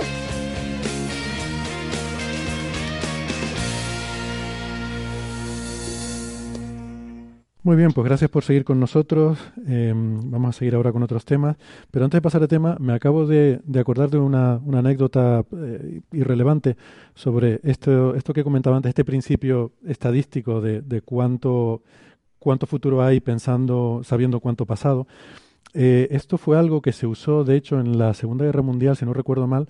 La- las matemáticas tuvieron mucha importancia en la Segunda Guerra Mundial. Eh, esto lo usaron los aliados para estimar, a partir de los tanques alemanes que habían conseguido destruir o capturar, eh, ellos buscaban los números de serie. O sea, los soldados tenían instrucciones de... Mira, ahí está el gato de Sara. Hola, Sergey.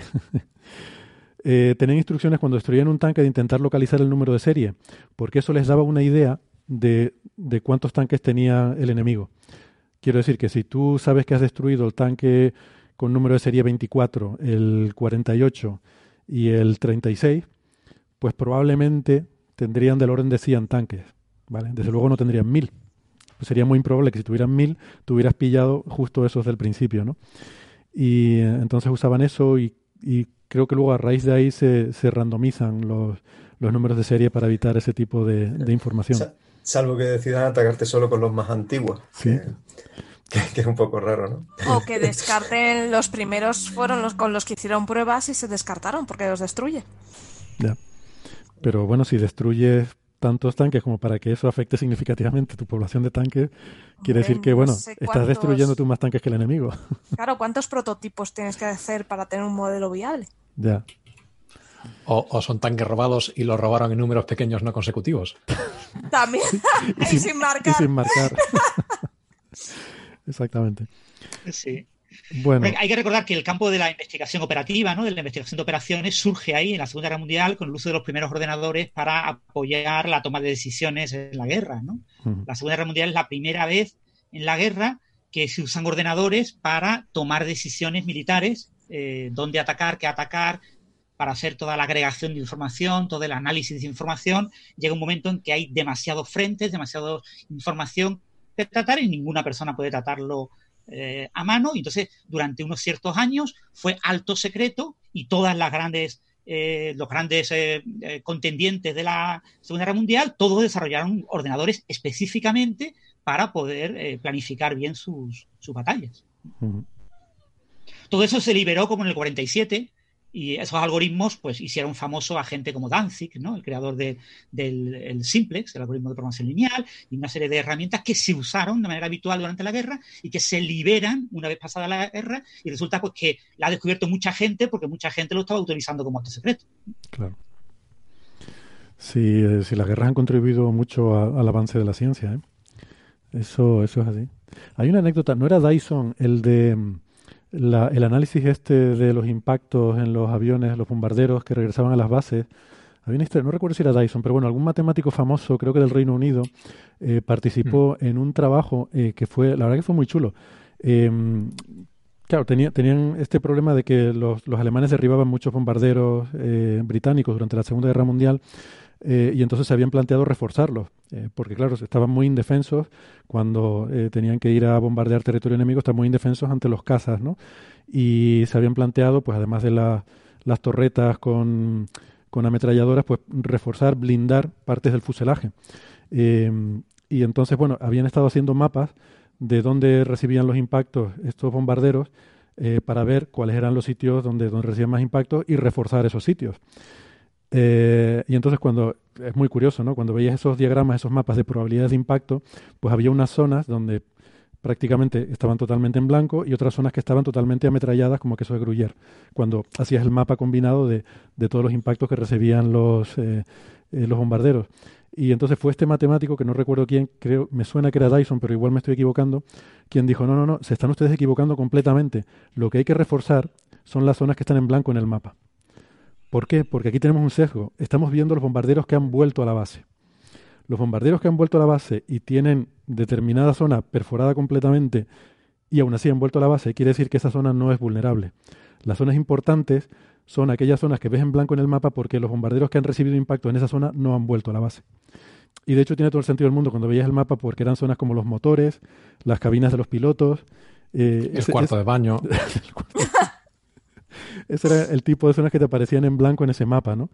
Eh, y es, bueno, es este tipo de, pensamiento matemático el que al final eh, es casi bayesiano esa forma de pensar, si, si te das cuenta, ¿no? Realmente es chocante, pero cuando lo piensas un poco parece casi trivial que debe ser así. Esto, esto tiene mucho que ver con... Perdón. Iba a decir que en el Huffington Post ponen una, hay una pieza sobre ese tema. El matemático es Abraham Wald, W-A-L-D. Sí, es el típico ejemplo del eh, el, sesgo del superviviente, supongo que será en español. Sí. Survivor bias, que si solo cuentas. Esto es lo mismo que los libros de 10, hábitos de personas de éxito.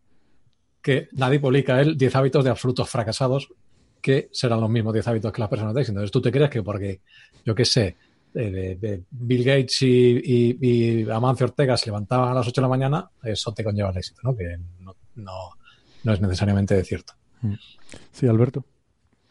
Eh, era un comentario en la misma línea, o sea que hay que tener mucho cuidado cómo se hace en general en ciencia la selección de las muestras y, ser consciente de que muchas veces hay sesgos que, no, en este caso eran muy explícitos, ¿no? Pero hay veces que, que, los sesgos están implícitos y te pueden llevar a conclusiones erróneas. Por eso entender bien la estadística no completa, no solamente de la, de la muestra que está observando, sino de toda la población eh, de aviones, en este caso, los que no eras capaz de observar porque no volvían a la base, es importante. Claro.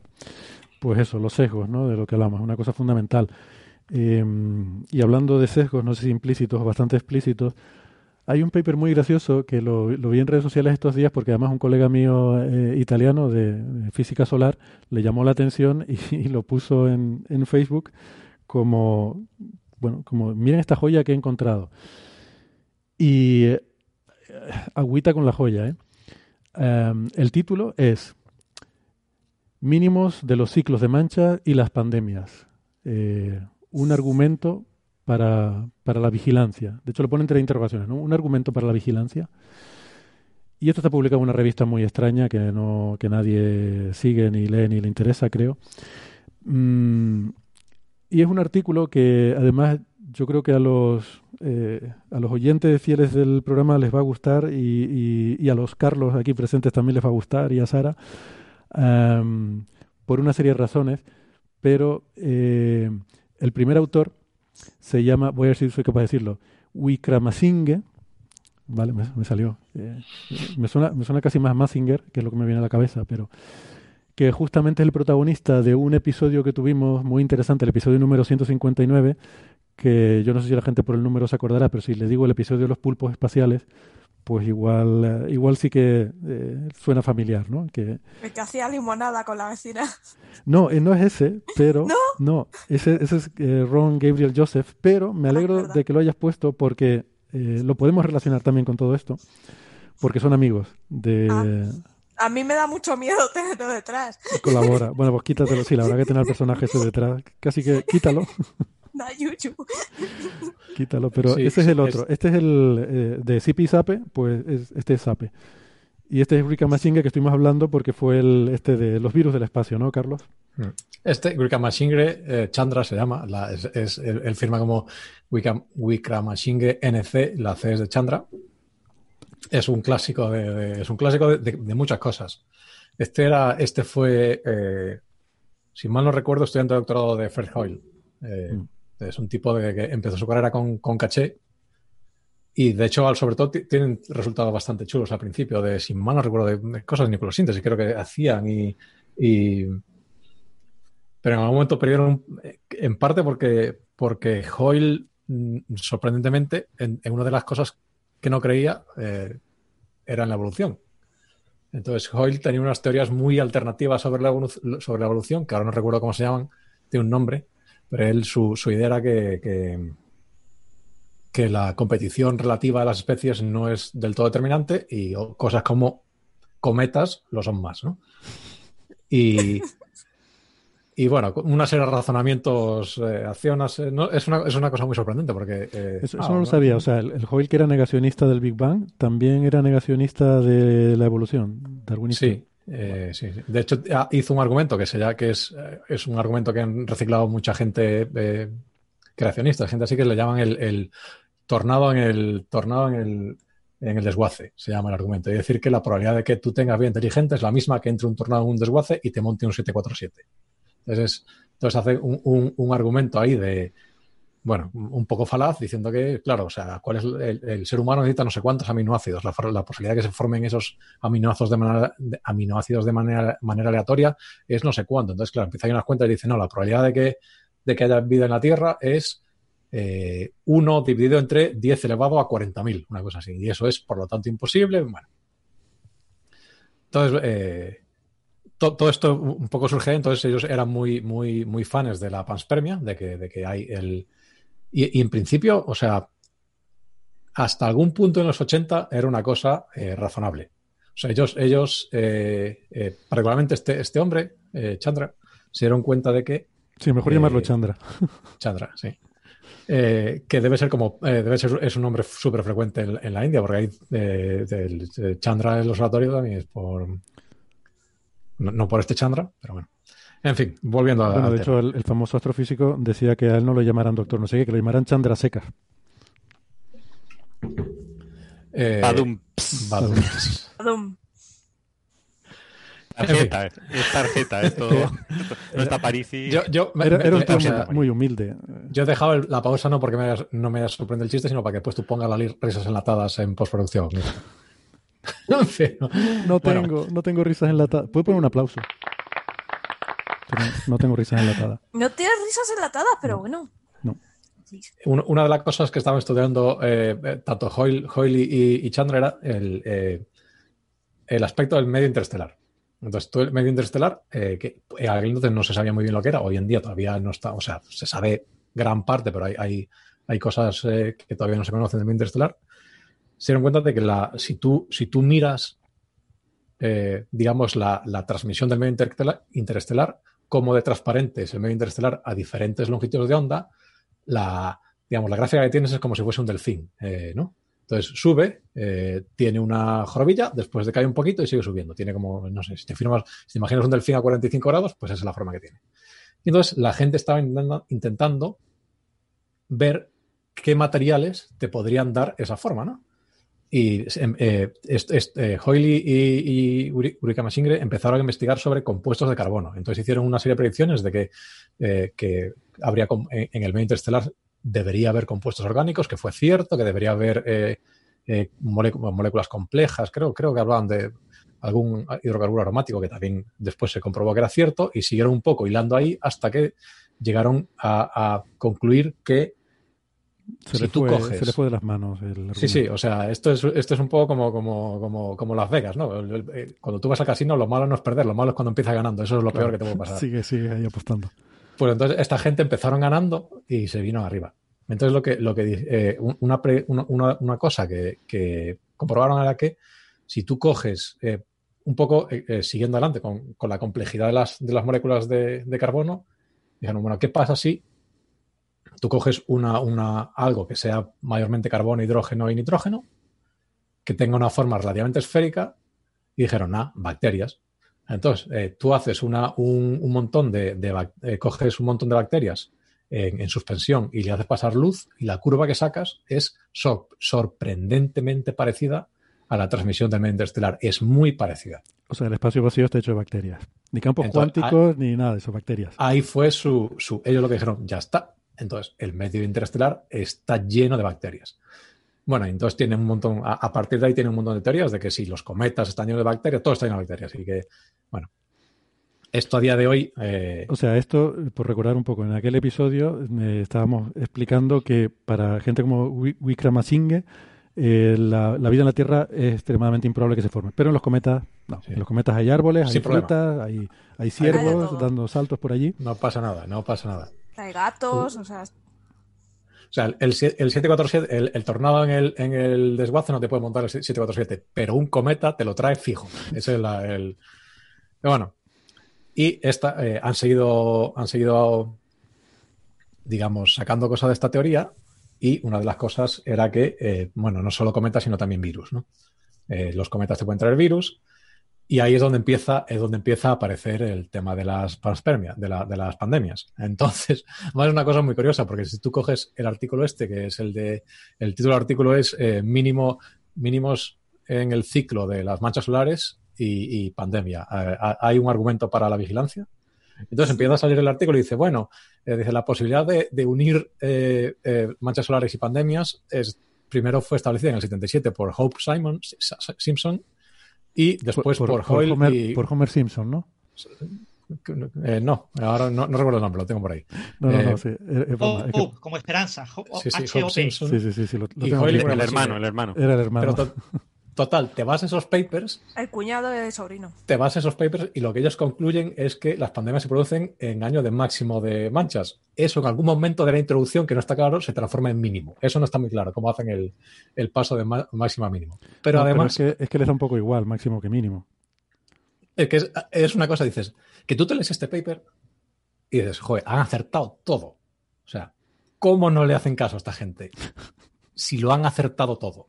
O sea, pues te lees el paper y dices, no, eh, además, como los, los, los, cometas te traen virus, tú deberías, eh, esto es más peligroso en las zonas donde la estratosfera es más estrella, como, más estrella, como por ejemplo China. Digo, bajo, ¿eh? Otra cosa que han acertado. Después te vas, el tipo, el Masinghe, tiene una, carta a, a, una revista que no recuerdo cuál es, que la escribió el 25 de noviembre diciendo, en los próximos meses va a haber una pandemia. 25 de noviembre de 2019. Uh -huh. Entonces, esto claro, es como el truco, el truco de magia del mago malo ese que se hace una predicción en un sobre y te lo da. Sí, y sí, luego, sí, sí. Entonces tú dices, o sea, que es, esto es un poco, es, es eh, lo más útil de todos estos papers es que son un buen ejemplo de estas cosas. O sea, ahora, a posteriori, tú lo ves y dices, si, y si no supieses nada más, dices, joder, este, esto, este tío lo, lo, lo, ha descubierto todo. O sea, ¿por qué no le estamos dando millones a este fulano? Pues claro, en, en el momento cuando, el tipo hizo esa predicción, dice, ¿qué, qué, ¿qué, dices tú? O sea, lo importante no es tanto acertar, sino por qué aciertas y, en base a qué. Pero bueno, eh, entonces esto es, lo que dicen, que eh, por un lado, eh, los rayos cósmicos te aceleran el ritmo de mutaciones de los virus y que por otro, si tienes cometas, te tiran más virus. Y, y esto, todos estos papers están publicados en una revista que se llama el Journal of Astro Astrobiology and Outreach, que sorprendentemente tiene un plantel de dos personas. ¿Quién creéis que es el editor jefe de esta revista? Oh, yo diría que o Wickramasinghe, Chandra, o, o, el, o el Joseph. Pues ese, ese es el señor Chandra. Entonces él se publica en su propia revista. Entonces, bueno, pues. Ya.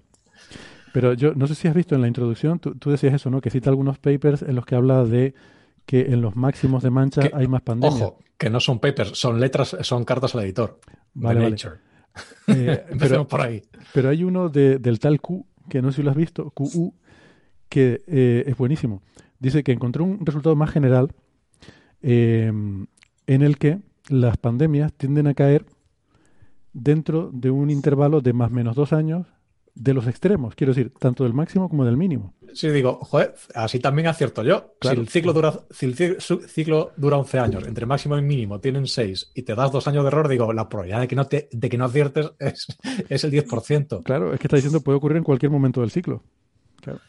Dos años para un lado y para otro son cuatro años, ¿vale? Cuatro años en máximo y cuatro años en mínimo son ocho años de margen que tienes en 11 años de ciclo. Que además el, el mínimo, el mínimo normalmente es más estrecho, pero los máximos son bastante. O sea, no es Ah, que digas, no, el máximo es el 31 de julio. No, no, el, el máximo dura un par de años. Claro, si puedes ajustarlo entonces para que te convenga, entonces ya lo, lo aciertas todo. Lo curioso del caso es que además esto está mal. Eh, yo es que me fui al artículo del Q y, y no decía eso, decía más o menos un año. O sea, que ni siquiera saben Sí. copiar bien. Pero bueno. En fin. Lo, Sí. lo curioso es Eh. que les da igual que sea mix- mínimo o máximo de actividad, porque la idea es la siguiente, si estás en mínimo de actividad, entonces hay poco campo magnético solar, entonces llegan muchos rayos cósmicos y no tienes protección contra los virus espaciales que llueven sobre la Tierra. Y entonces en mínimo de actividad te machacan. Pandemia. Máximo de actividad, ¿qué pasa? Que tienes muchas fulguraciones solares, muchas eh, erupciones en el Sol, muchos rayos cósmicos solares, y entonces, otra vez, mutaciones de los virus, pandemia. O sea, depende de la actividad solar. Mínimo, pandemia. Máximo, pandemia también. Da igual. Sí. eh, en fin. eh, que no sé. eh, re- realmente, o sea, que tampoco, esto tampoco es un paper, porque es, es un tipo escribiéndose a su propio, en su propia revista, ¿no? Es un poco. Que se escribe a sí mismo. Sí, sí, es, es una carta al editor cuando el editor eres tú. O sea, es su diario, pero bueno. eh, claro, después es que, claro, tiene aquí una tabla y dice, saca una lista de enfermedades diciendo, bueno, pues en el 2002 pa- estaba el SARS, en el 2009 el, el- el H1N1, bah. y, que- eh, y ahí no, eh, entre 2002 y 2007 no hubo nada, bueno. En fin, eh, no, Sí, no pero- es, no es.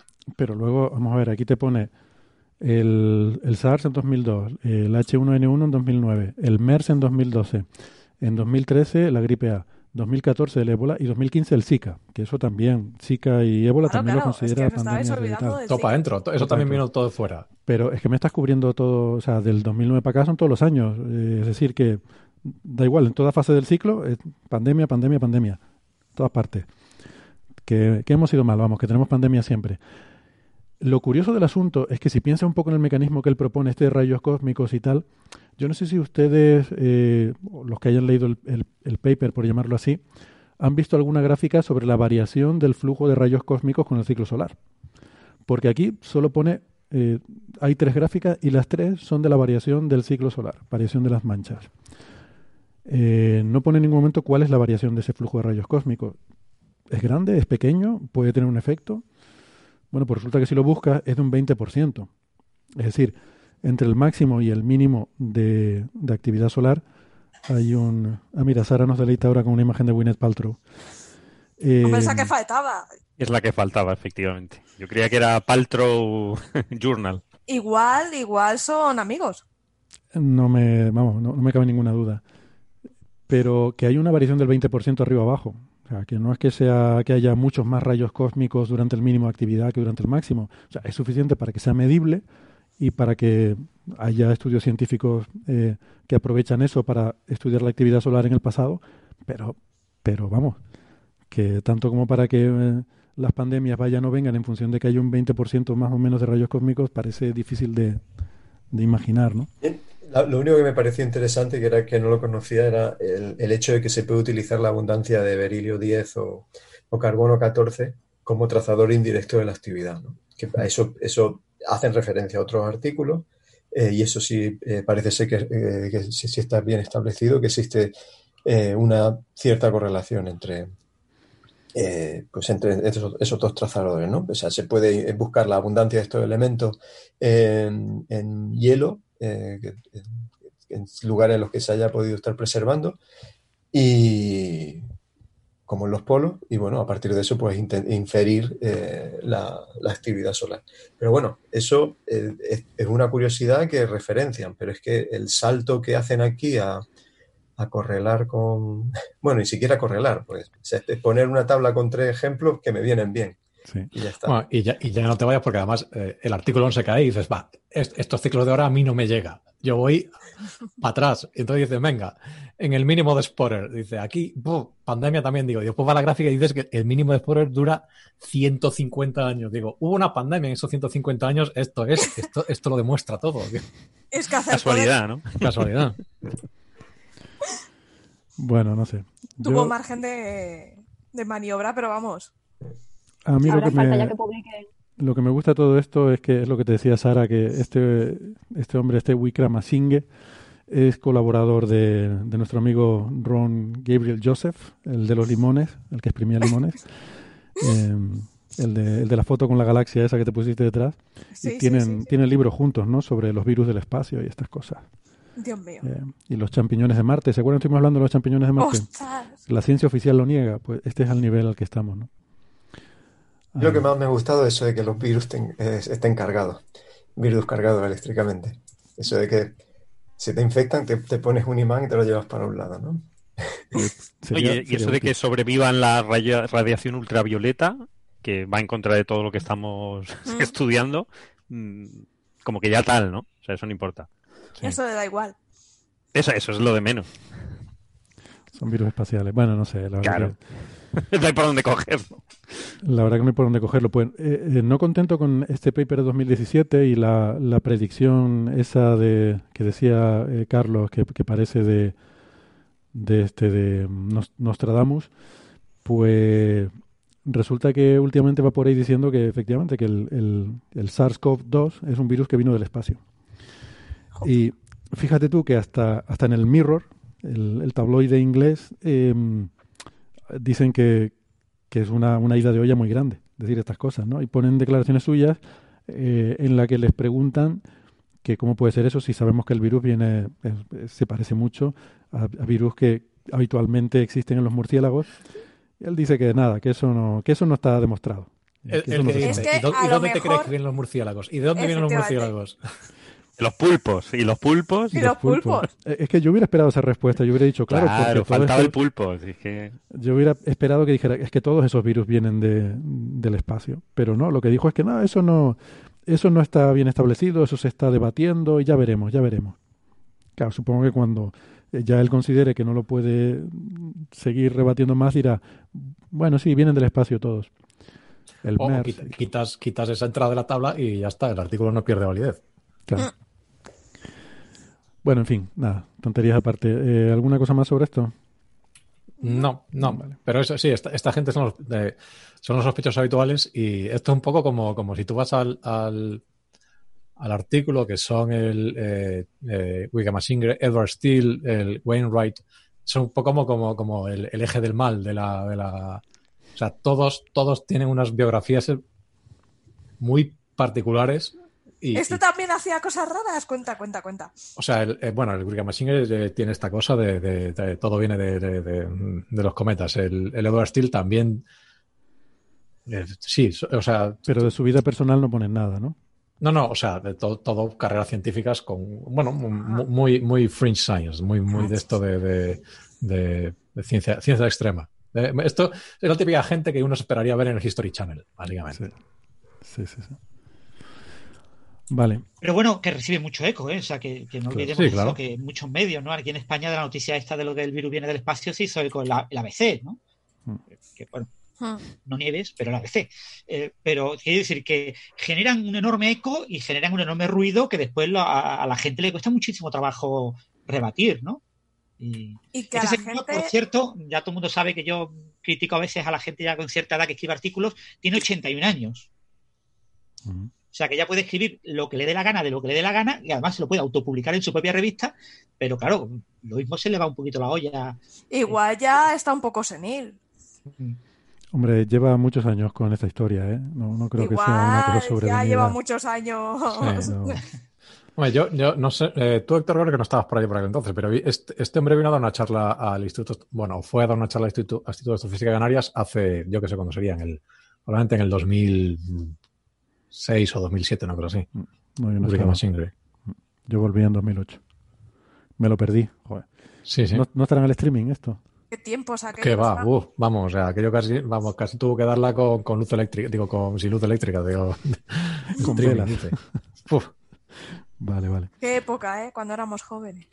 Porque además es lo, lo que- un poco eh, eh, lo que decía Francis, que además es es súper difícil, esta, esta gente usa mucho una cosa que le llaman eh, el, el Gish Galop, el galope de Gish, que es que cuando tú debates con esta gente o hablas con esta gente, claro, generan, empiezan a producir una cantidad de datos, todos ellos falaces, pero una cadena infinita de datos que esto es un poco el tiempo que te llevaría analizar cada uno de ellos mayor que la vida media del universo, con lo cual es imposible, es imposible, porque o sea, empiezan a soltar cosas de "Buah, y, la, y la peste y el, mínimo- el mínimo de boundary, pa, pum, pa, pa, y dices, bueno, por parte, vamos por parte.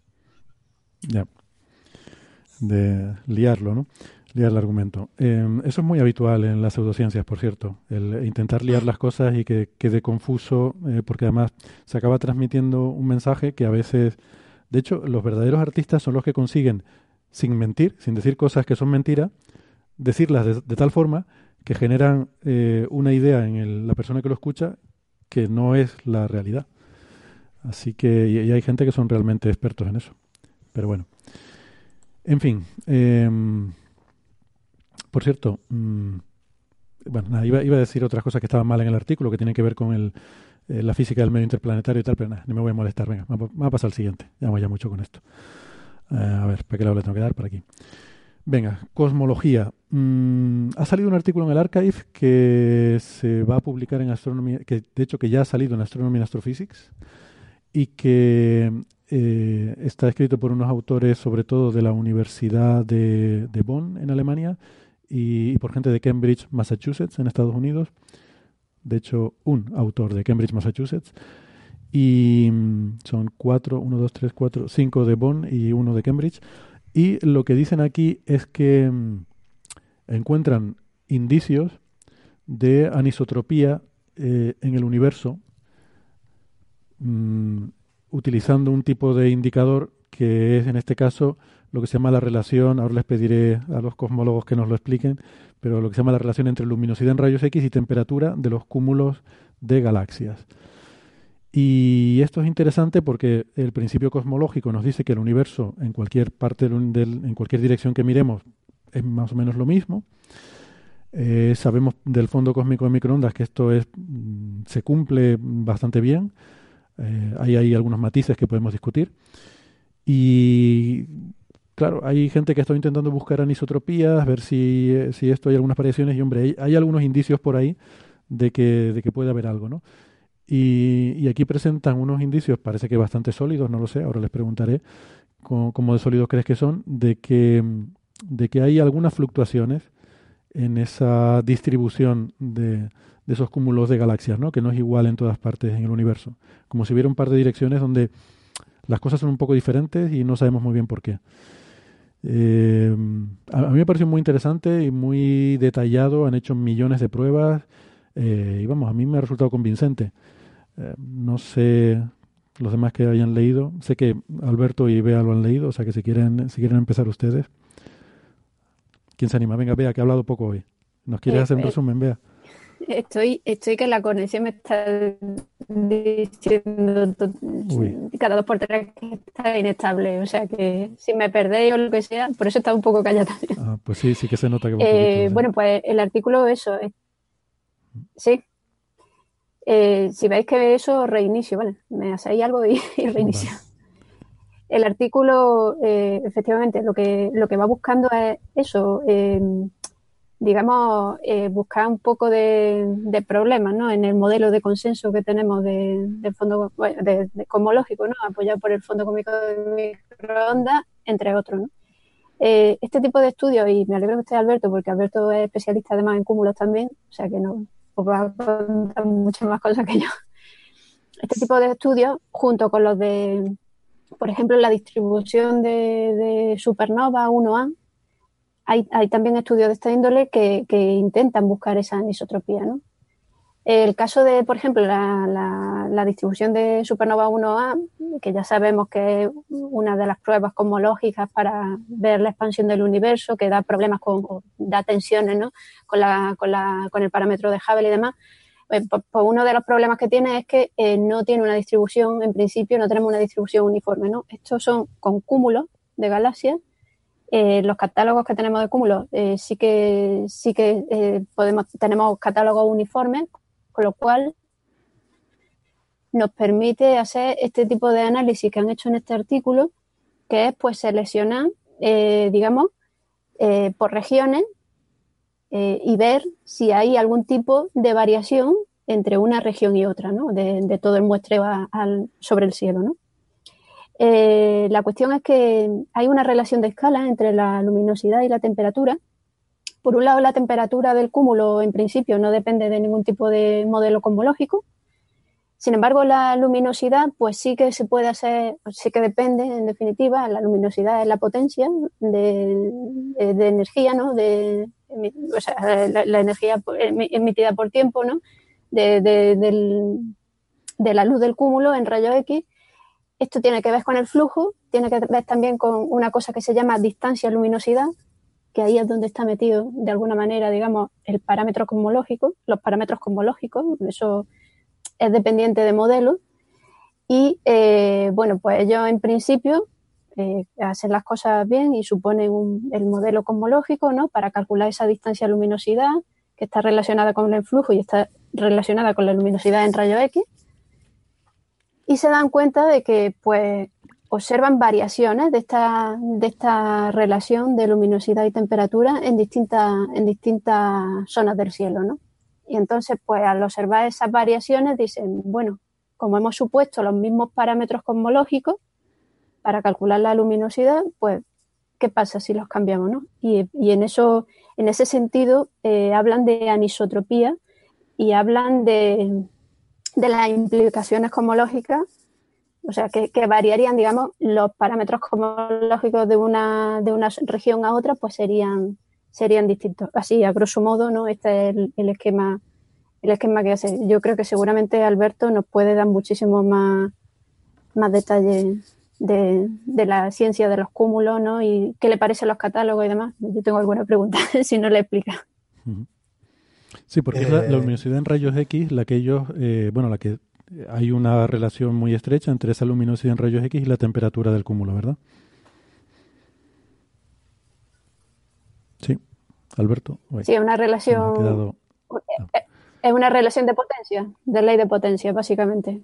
Eh, la luminosidad está relacionada por una amplitud, por la, eh, por la temperatura elevada a un exponente, ¿no? Entonces, pues esa es una relación que está bastante eh, testeada en principio. Y, bueno, pues en, base a eso estudiando esa relación es lo que... Bueno, pues sí, eh, eh, como muy bien ha contado Bea, eh, pues se trata de, a ver, por poner un poquito el contexto, o sea, es un grupo de gente que son todos expertos en, trabajar con cúmulos de galaxias y, básicamente casi todos estos catálogos con los que están trabajando pues son catálogos que vienen de observaciones eh, de satélite. Eh, o rayos X se tiene que observar desde el espacio porque es una radiación que no llega a la Tierra. Entonces, casi todos estos catálogos de cúmulo de galaxias están basados bien en observaciones de, del observatorio ROSAT, que es el que tiene un poquito más de, tiempo, y han sido complementadas en los últimos años pues, con los dos observatorios, tanto el Chandra como el XMM. Y aquí sale, vuelve a salir Chandra ¿no? en la conversación. Sí, exactamente. Y, bueno, entonces de lo que se estos trata... son datos públicos, ¿verdad? Ellos no son miembros de la colaboración ni de XMM Newton ni de Chandra, creo. Eh, bueno, eh, eh, ellos han... sé que algunos de los autores han trabajado en, la construcción de catálogos utilizando tiempo de observación en XMM. Vale. Pero bueno, que los datos, en fin, están ahí, se pueden, se pueden coger. De hecho, el, el, catálogo, el catálogo al que hacen referencia es un catálogo público eh, está basado esencialmente en detecciones de ROSAT, eh, este, este, satélite de, rayos X de, de principios de los 90.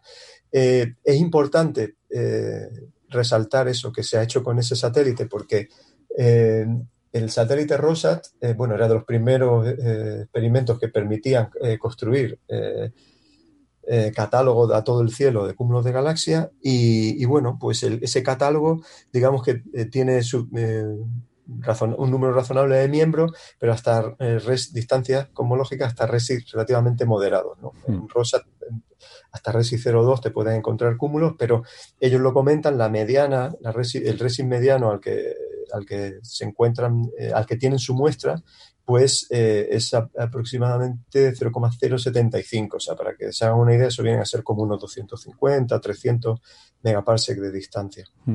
Yo, me, yo apunté eso eh, como efectivamente una de las cosas ¿no? que es relativamente cercano. Es, mil millones de años luz para la gente que le. Son mil millones de años luz, Y, es que ese número. Aquí al ladito. Sí. pero bueno, no, estás viendo el cosmos entero, ¿no? Estás viendo... para... Y, este punto es relevante porque aquí de lo que estamos hablando, o sea, no se está cuestionando la, la, homogeneidad y isotropía en escalas mucho mayores, porque el principio cosmológico eh, aplica en escalas mucho mayores que en las que podemos ver, por ejemplo, en el fondo cósmico de microondas. Eh, es, ese número que nos parece tan descomunal eh, es realmente aquí al lado en términos cosmológicos. O sea, es un es eh, la escala incipiente a partir de la cual deberíamos ya empezar a ver homogeneidad. Pero bueno, tiene, tiene interés eh, trazar y ver eh, a partir de qué escala, si, si, vamos aumentando la escala, a partir de qué escala ya completamos de ver, o sea, terminamos de ver homogeneidad, isotropía. Pero, esto, yo, creo que es importante resaltarlo porque, por lo menos tal como he visto yo que se vende este trabajo en, medios de comunicación, es como que prácticamente si se encontrara evidencias de una anisotropía cosmológica, pues que eso eh, pone en jaque todo lo que sabemos de cosmología. Y realmente no es así, por lo menos este eh, trabajo está restringido a distancias relativamente cercanas. O sea, si el universo observable tiene 40.000 millones de años luz de, radio, eh, estamos hablando de mil millones de años luz, que bueno, que, o, por ponerlo en Redshift, que es una unidad más física, 0,075, que es la mediana de esto, el fondo de microondas está a Z1000, mm, por tener una idea de, de, lo que estamos hablando. O sea, es una burbuja grande del universo, pero, pero que a, escala cosmológica es todavía relativamente pequeña. O sea, que, que que fuera anisótropa, que hubiera fluctuaciones en esa burbuja, no implica que el universo a gran escala no sea isótropo. Eso, de todas formas, la, pregunta, sí, sí, efectivamente, es, es el, punto más importante. O sea que esto, las conclusiones que se derivan de este artículo tienen que ver con eh, qué es lo que ocurre en escala en las que eh, traducido, a ver, es que yo siempre hablo en términos de megaparse, pero bueno, esto llega a unos 300, 500 megaparse, a partir de 100, 150 megaparse uno debería empezar a ver homogeneidad. Vale, traducido a años luz, pues hay que multiplicar por 3, ¿vale? O sea, 300, eh, a partir de 300 millones de años luz deberíamos empezar a tener una homogeneidad razonable y esto va un poquito más allá. Entonces, se trata de eh, ver si, esa, si, se observan en, en las propiedades físicas de la distribución de los cúmulos una cierta inhomogeneidad. Y, el resultado eh, es eh, que, bueno, pues parece que hay una inhomogeneidad. Lo interesante es que eh, esa, inhomogeneidad, como comentaba Bea, pues coincide en dirección con otros estudios preliminares que se han hecho en la distribución de, brillo de la supernova, por ejemplo, o, incluso lo comentan de pasada, pero lo traigo aquí, eh, un estudio que se hizo con Planck en relación a la distribución de potencia en el mapa del fondo cósmico de microondas en, distintas escalas. Es que eh, es, curioso que todos todo estos eh, métodos acaban de demostrar una, anisotropía que está básicamente ligada a, los hemisferios eclípticos, o sea, el, hemisferio norte, hemisferio sur eclíptico. es como si en el sur eclíptico hubiese un poquito menos de potencia, como si hubiese un poquito más de material eh, a lo largo de la línea de edición. Mm. Y además, esto no coincide muy sospechosamente, Alberto, te pregunto, eh, porque eh, de hecho fue una de las cosas que me, planteé, las busqué y luego vi que también lo mencionaba en el artículo. La, la fluctuación esta que ven en coordenadas aproximadamente 280 menos 20 o algo así, no está muy cerca de la nube de Magallanes, la gran nube de Magallanes, y no podría haber, no, no digo que la nube de Magallanes afecte a la cosmología, pero que en la metodología ¿Hay algo que se ve afectado, algún tipo de interferencia con nuestras medidas de luminosidad rayos X o algo así? El, mínimo que ellos encuentran, a ver, eh, visto en escalas grandes, eh, el mínimo que ellos encuentran está muy cerca de la dirección de, de las nubes de Magallanes. Sí.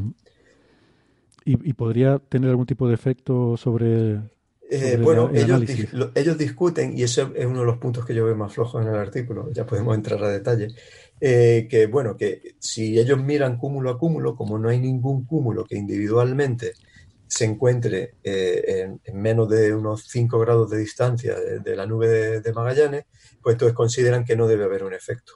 Pero claro, aquí estamos hablando de una estamos viendo un efecto, o sea, que, para, que para poder notar esa anisotropía, ellos básicamente tienen que integrar regiones de cielo tan grandes como un cuarto de todo el cielo visible.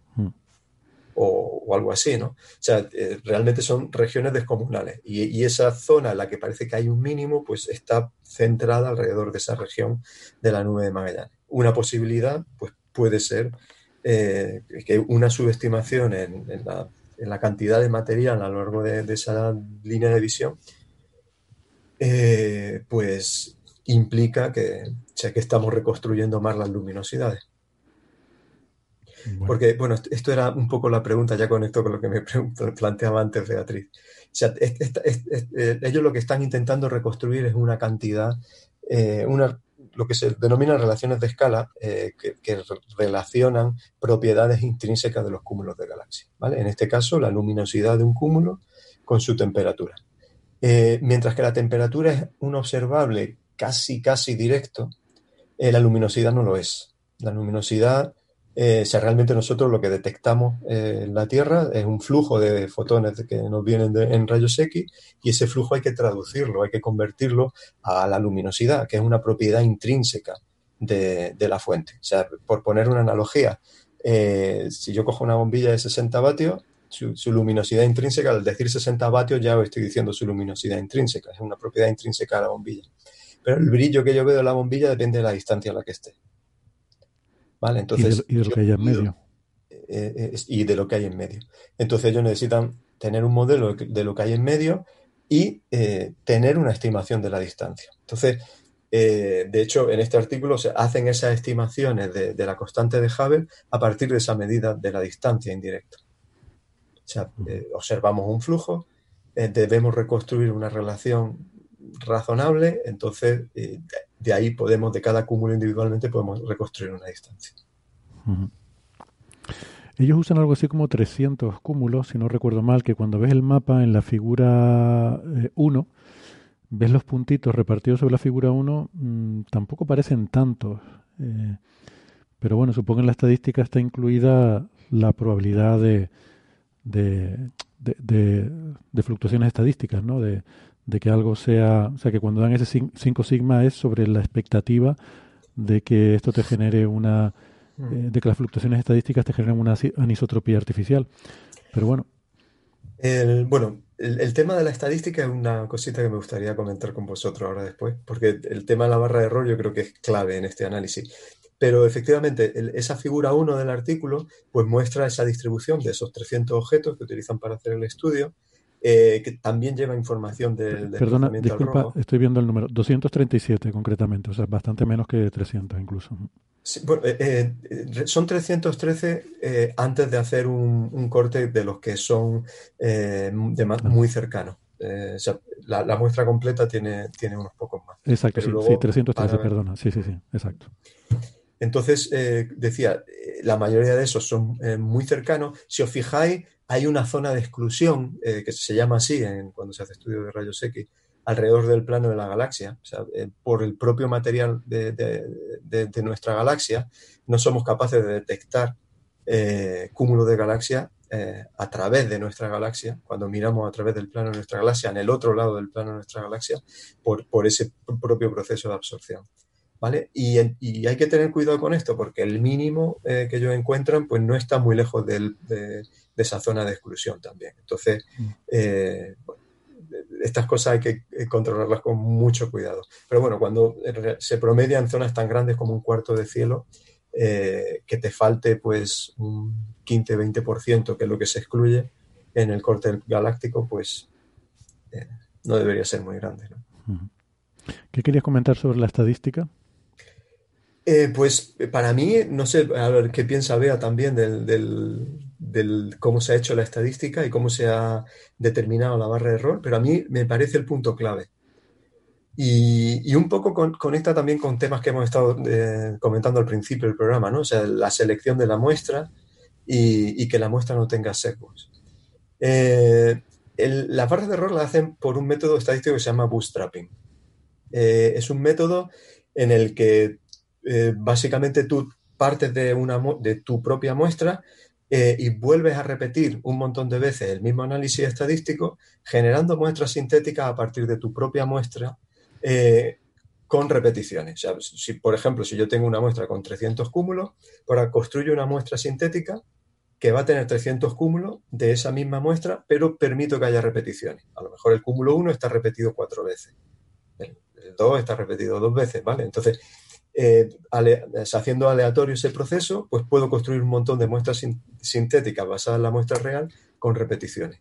Y repetir, repitiendo todo el proceso y promediando sobre todas esas posibles repeticiones, pues esta técnica te permite eh, estimar una barra de error, ¿vale?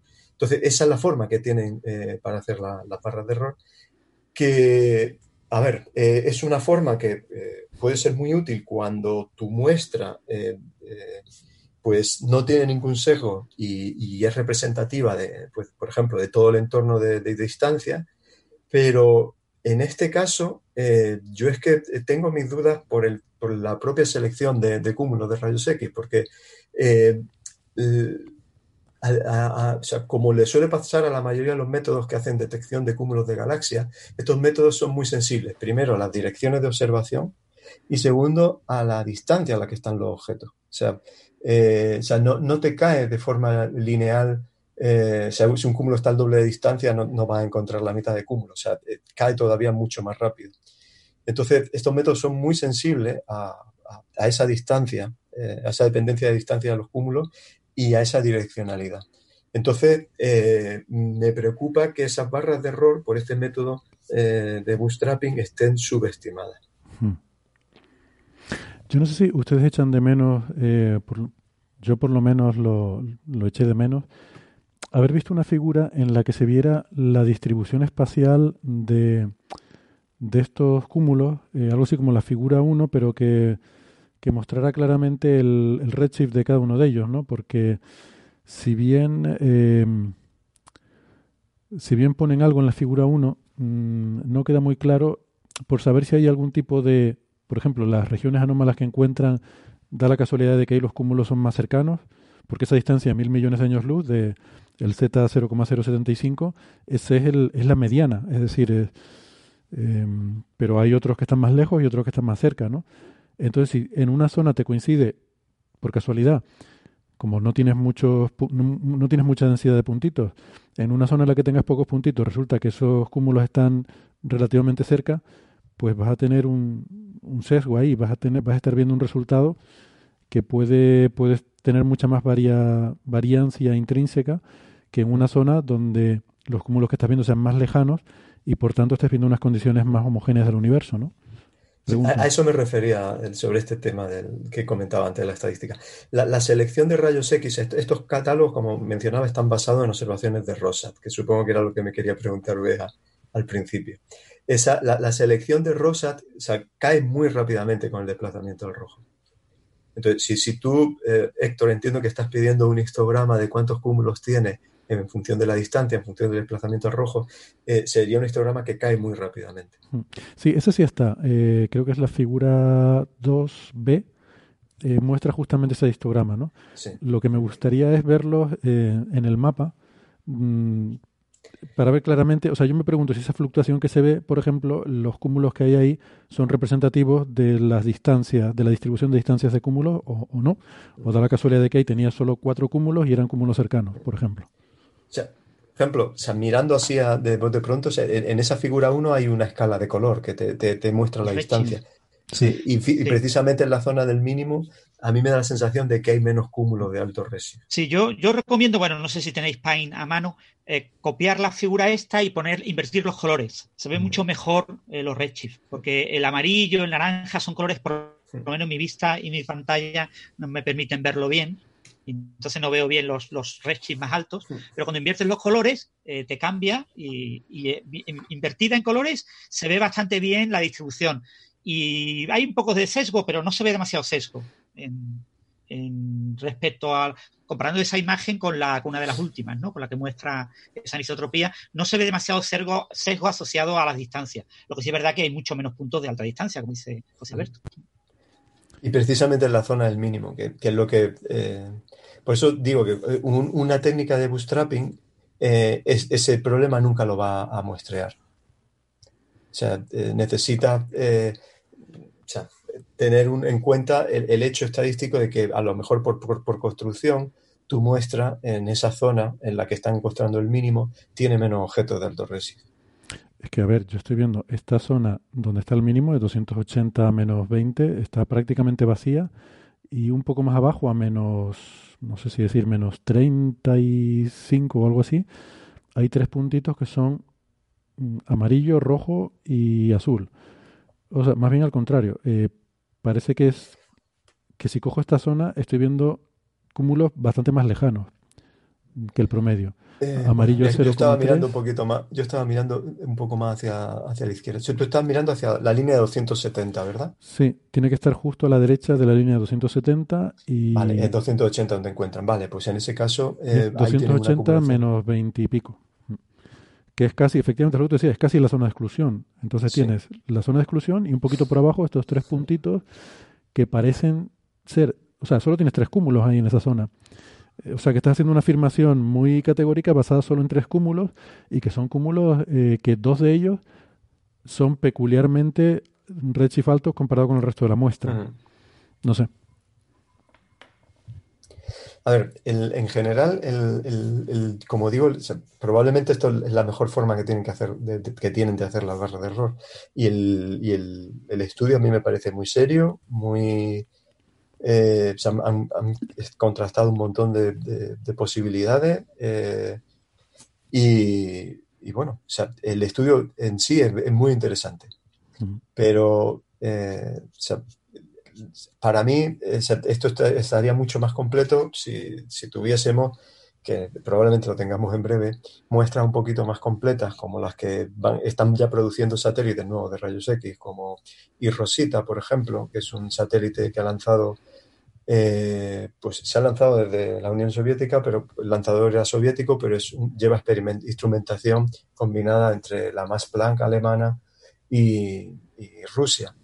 Y bueno, pues está haciendo un cartografiado completo del cielo en rayos X. Y bueno, pues básicamente est- este satélite debería ser capaz de, de detectar eh, pues eh, varios o sea, órdenes de magnitud más número de objetos que los que tenía Rosa. De hecho, por ejemplo, hoy Rosita debería detectar todos los cúmulos en el universo por encima de 10 a la 14 masas solares. ¿Y cuándo, perdona, no sé si lo dijiste y, y no me enteré, eh, ¿cuándo está previsto el lanzamiento? Y Rosita ya, ya está en funcionamiento. Ah, ya está en Ya funcionamiento. está, ya está haciendo el survey. Vale, vale. Bien, pues nada, este tipo de cosas se podrán hacer entonces bastante, eh, bastante mejor, ¿no? Con más densidad de puntitos ahí en esa, más resolución en ese mapa. Ahí Francia está compartiendo el, Sí, se ha puesto de fondo, La imagen. se ha puesto de fondo la imagen. Lo que pasa es que yo no estoy seguro si ese círculo me parece muy grande y muy hacia la derecha. Claro, quizás ese es el de 300 y pico, porque ellos mencionan luego Sí. que juntando Bueno, el, el- el problema es que nosotros aquí en la pantalla, en el Zoom, lo vemos al revés. Los que nos ven por, por el vídeo lo ven al derecho, ¿vale? Eh, pero en principio esta es la zona de 270, ¿no? Lo que tenemos aquí arriba al lado de mi, donde estoy apuntando con el dedo es el 270, es la línea que tú decías, y está la zona del mínimo, ¿no? Mm. Bueno, Sí, pero fíjate que ese círculo te va desde 270 el, hasta el- el círculo es enorme, 360. era ¿eh? por- por- porque apareciera bien en la imagen. El, Ah, vale, el vale, círculo sí. es más pequeño, claro. Eh, yo creo bueno, que no, no, no, no, es es así de grande, incluso más, ¿eh? porque fíjate que al final a- a- los análisis los acaban haciendo con una apertura a 75 grados. O sea que es incluso más grande que ese círculo que, que han Sí, mostrado. pero está un poquito más alto, ¿no? El, el- el círculo correcto estaría, pues, a ver si yo soy capaz de dibujarlo un poco más así, ¿no? O sea, es que yo no sé dibujar muy bien con, con el Paint aquí, pero eh, esto yo tengo que cambiar la imagen. Pero sí, en, cualquier caso, mm, hay sesgos en este trabajo que, que nos hacen dudar, pero bueno, la gente que lo ha hecho parece que, que son expertos, ¿no, Alberto? Sí, sí, eh, como digo, o sea, es, es gente que ya, así, ¿no? sí, es gente que ya ha trabajado, eh, o sea, son expertos en, en rayos X. y ya, el, eh, o sea, no me cabe duda que, de que existe una dependencia de esa relación luminosidad-temperatura eh, en la dirección del cielo. La cuestión es eh, cómo es significativo es. Y para eso, eh, con una muestra tan limitada, eh, creo que concluir que, que esto es una fluctuación de 5 sigma, pues Sí, haría falta más estadística, ¿no? Da la impresión, por lo que les estoy escuchando, que necesitaríamos tener bastante más estadística y, y quizás pensar un poco si el- alguna interferencia con la nube de Magallanes podría tener algún efecto sobre... Pero claro, si hubiera mucha más estadística, ya restringes más el campo de visión que te afectaría la presencia de, de- de una galaxia del grupo local, ¿no? Supongo. Bueno. Pues muy bien, muy interesante. En fin, este tipo de cosas siempre, siempre son chulas porque es un poco, no sé, poner a prueba eh, eh, los principios básicos de la cosmología, ¿no? En este caso, pues el principio cosmológico, pues ya, hombre, mil millones de años mm, ya tiene que haber una cierta homogeneidad, aunque bueno, puede, todavía puede quedar por ahí algún restito de algo, ¿no? Eh, pero sería bueno saberlo, claro. Bueno, y por supuesto, también se habla en el paper del dipolo, el famoso dipolo, pero que eso es bien conocido porque eh, básicamente nos estamos moviendo a 400 kilómetros por segundo o algo así eh, en una cierta dirección y eso se ve en el fondo de microondas y se ve en las estructuras a gran escala también, en estos cúmulos de galaxias, ¿no? Bueno, y no olvidar también el tema de que esto podría estar conectado con, la, con el gran misterio ¿no? de la constante de Hubble actual. ¿no? Las medidas eh, cercanas recientes son medidas similares en cuanto a redshift y, y muestran una constante de Hubble local más alta que la predicha por Planck para eh, distancias mucho más grandes y a escalas mucho más grandes. ¿no? Lo mismo esto también podría tener algún tipo de efecto. ¿no? Claro, si hubiera, me pregunto yo, si hubiera una anisotropía, eh, porque además creo que leí en el artículo que muchas de las supernovas eh, están, muchas de las supernovas que se han usado eh, están, digamos, cerca de, de la zona esta donde se ven anisotropías. Mm, si hubiera anisotropías a, esa, a esta escala, eh, eso podría estar también sesgando el análisis de supernovas, ¿no? Mm. Podría ser uno de esos efectos la- sistemáticos de los que hablamos sí, a De veces. todas formas, la- las supernovas están distribuidas ¿no? por todo el cielo, ¿no? no solo por esta región, pero sí, sí mm, son cercanas, con lo que sí podría haber ese efecto, claro. Mm. Ya. Bueno. mm, vale. Muy bien. Pues- comentan al final en las conclusiones, pero no dejan demasiado claro eh, exactamente qué concluyen, ¿no? Eh, Dicen que, que dependiendo de la región del cielo, la constante de Planck actual sería diferente, ¿no? Y hablan de, en esa región del mínimo, 103 grados menos 27 grados, eh, aproximadamente 65 kilómetros por segundo por megaparsec, y en la región de 34 grados 26 grados, eh, 77 kilómetros por segundo por megaparsec, ¿no? Hmm. Entonces eso podría sesgar a nivel global, pero no, no, no referencian al artículo de... Pero, pero de bueno, ahí, ahí lo que. el- es- esa, medida de la constante de Hubble es una medida local, insisto otra vez en, esa idea, ¿no? Lo, que, reconstruyen de, alguna manera con, esta metodología es una estimación de la distancia. Lo que decía antes Beatriz, la distancia de luminosidad a, estos cúmulos. Esa distancia en cosmología eh, depende eh, del desplazamiento al rojo del objeto y depende del, del contenido de materia y energía del universo. Y, eh, y- está normalizada por la constante de Hubble. Entonces, básicamente ellos fijan el contenido de materia y energía, o sea, no juegan con omega materia, no juegan con omega lambda, pero dejan como único parámetro libre esa normalización global, que es la constante de Hubble. Vale, entonces, eh, de manera indirecta, lo que eh, es esa anisotropía en, la relación de escala la pueden traducir a, a una anisotropía en distancia y, por lo tanto, a una anisotropía en la constante de Hubble medida localmente. Y, y encuentran, pues eso, variaciones de, 3, 4 kilómetros por segundo, de, más o menos, ¿no? Cuando te vas de un extremo a otro. Hmm.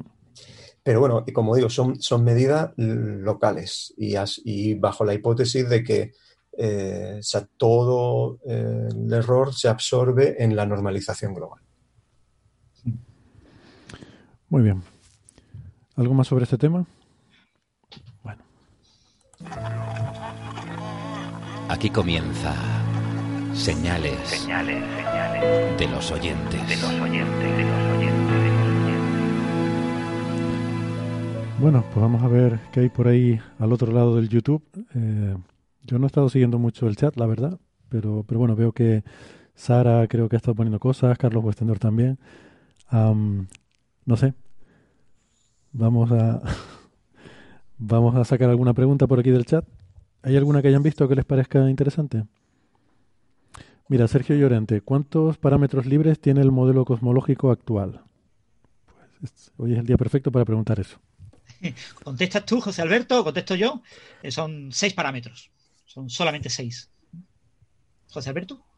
Son seis en el, sí, en el modelo, o sea, cuando, cuando se ajustan los datos del fondo cósmico de microondas, son, son seis parámetros eh, que realmente, eh, si uno si uno mira la, consistencia del modelo, incluso podrían ser menos, porque muchos de ellos eh, te pueden venir determinados por medidas eh, indirectas, ¿no? O sea, por, ejemplo, el nucleosíntesis primordial te puede medir, te puede fijar la cantidad de variones, o, uno puede utilizar otras medidas para, fijar esos parámetros. Pero sí, la respuesta corta es 6 en el caso de Planck.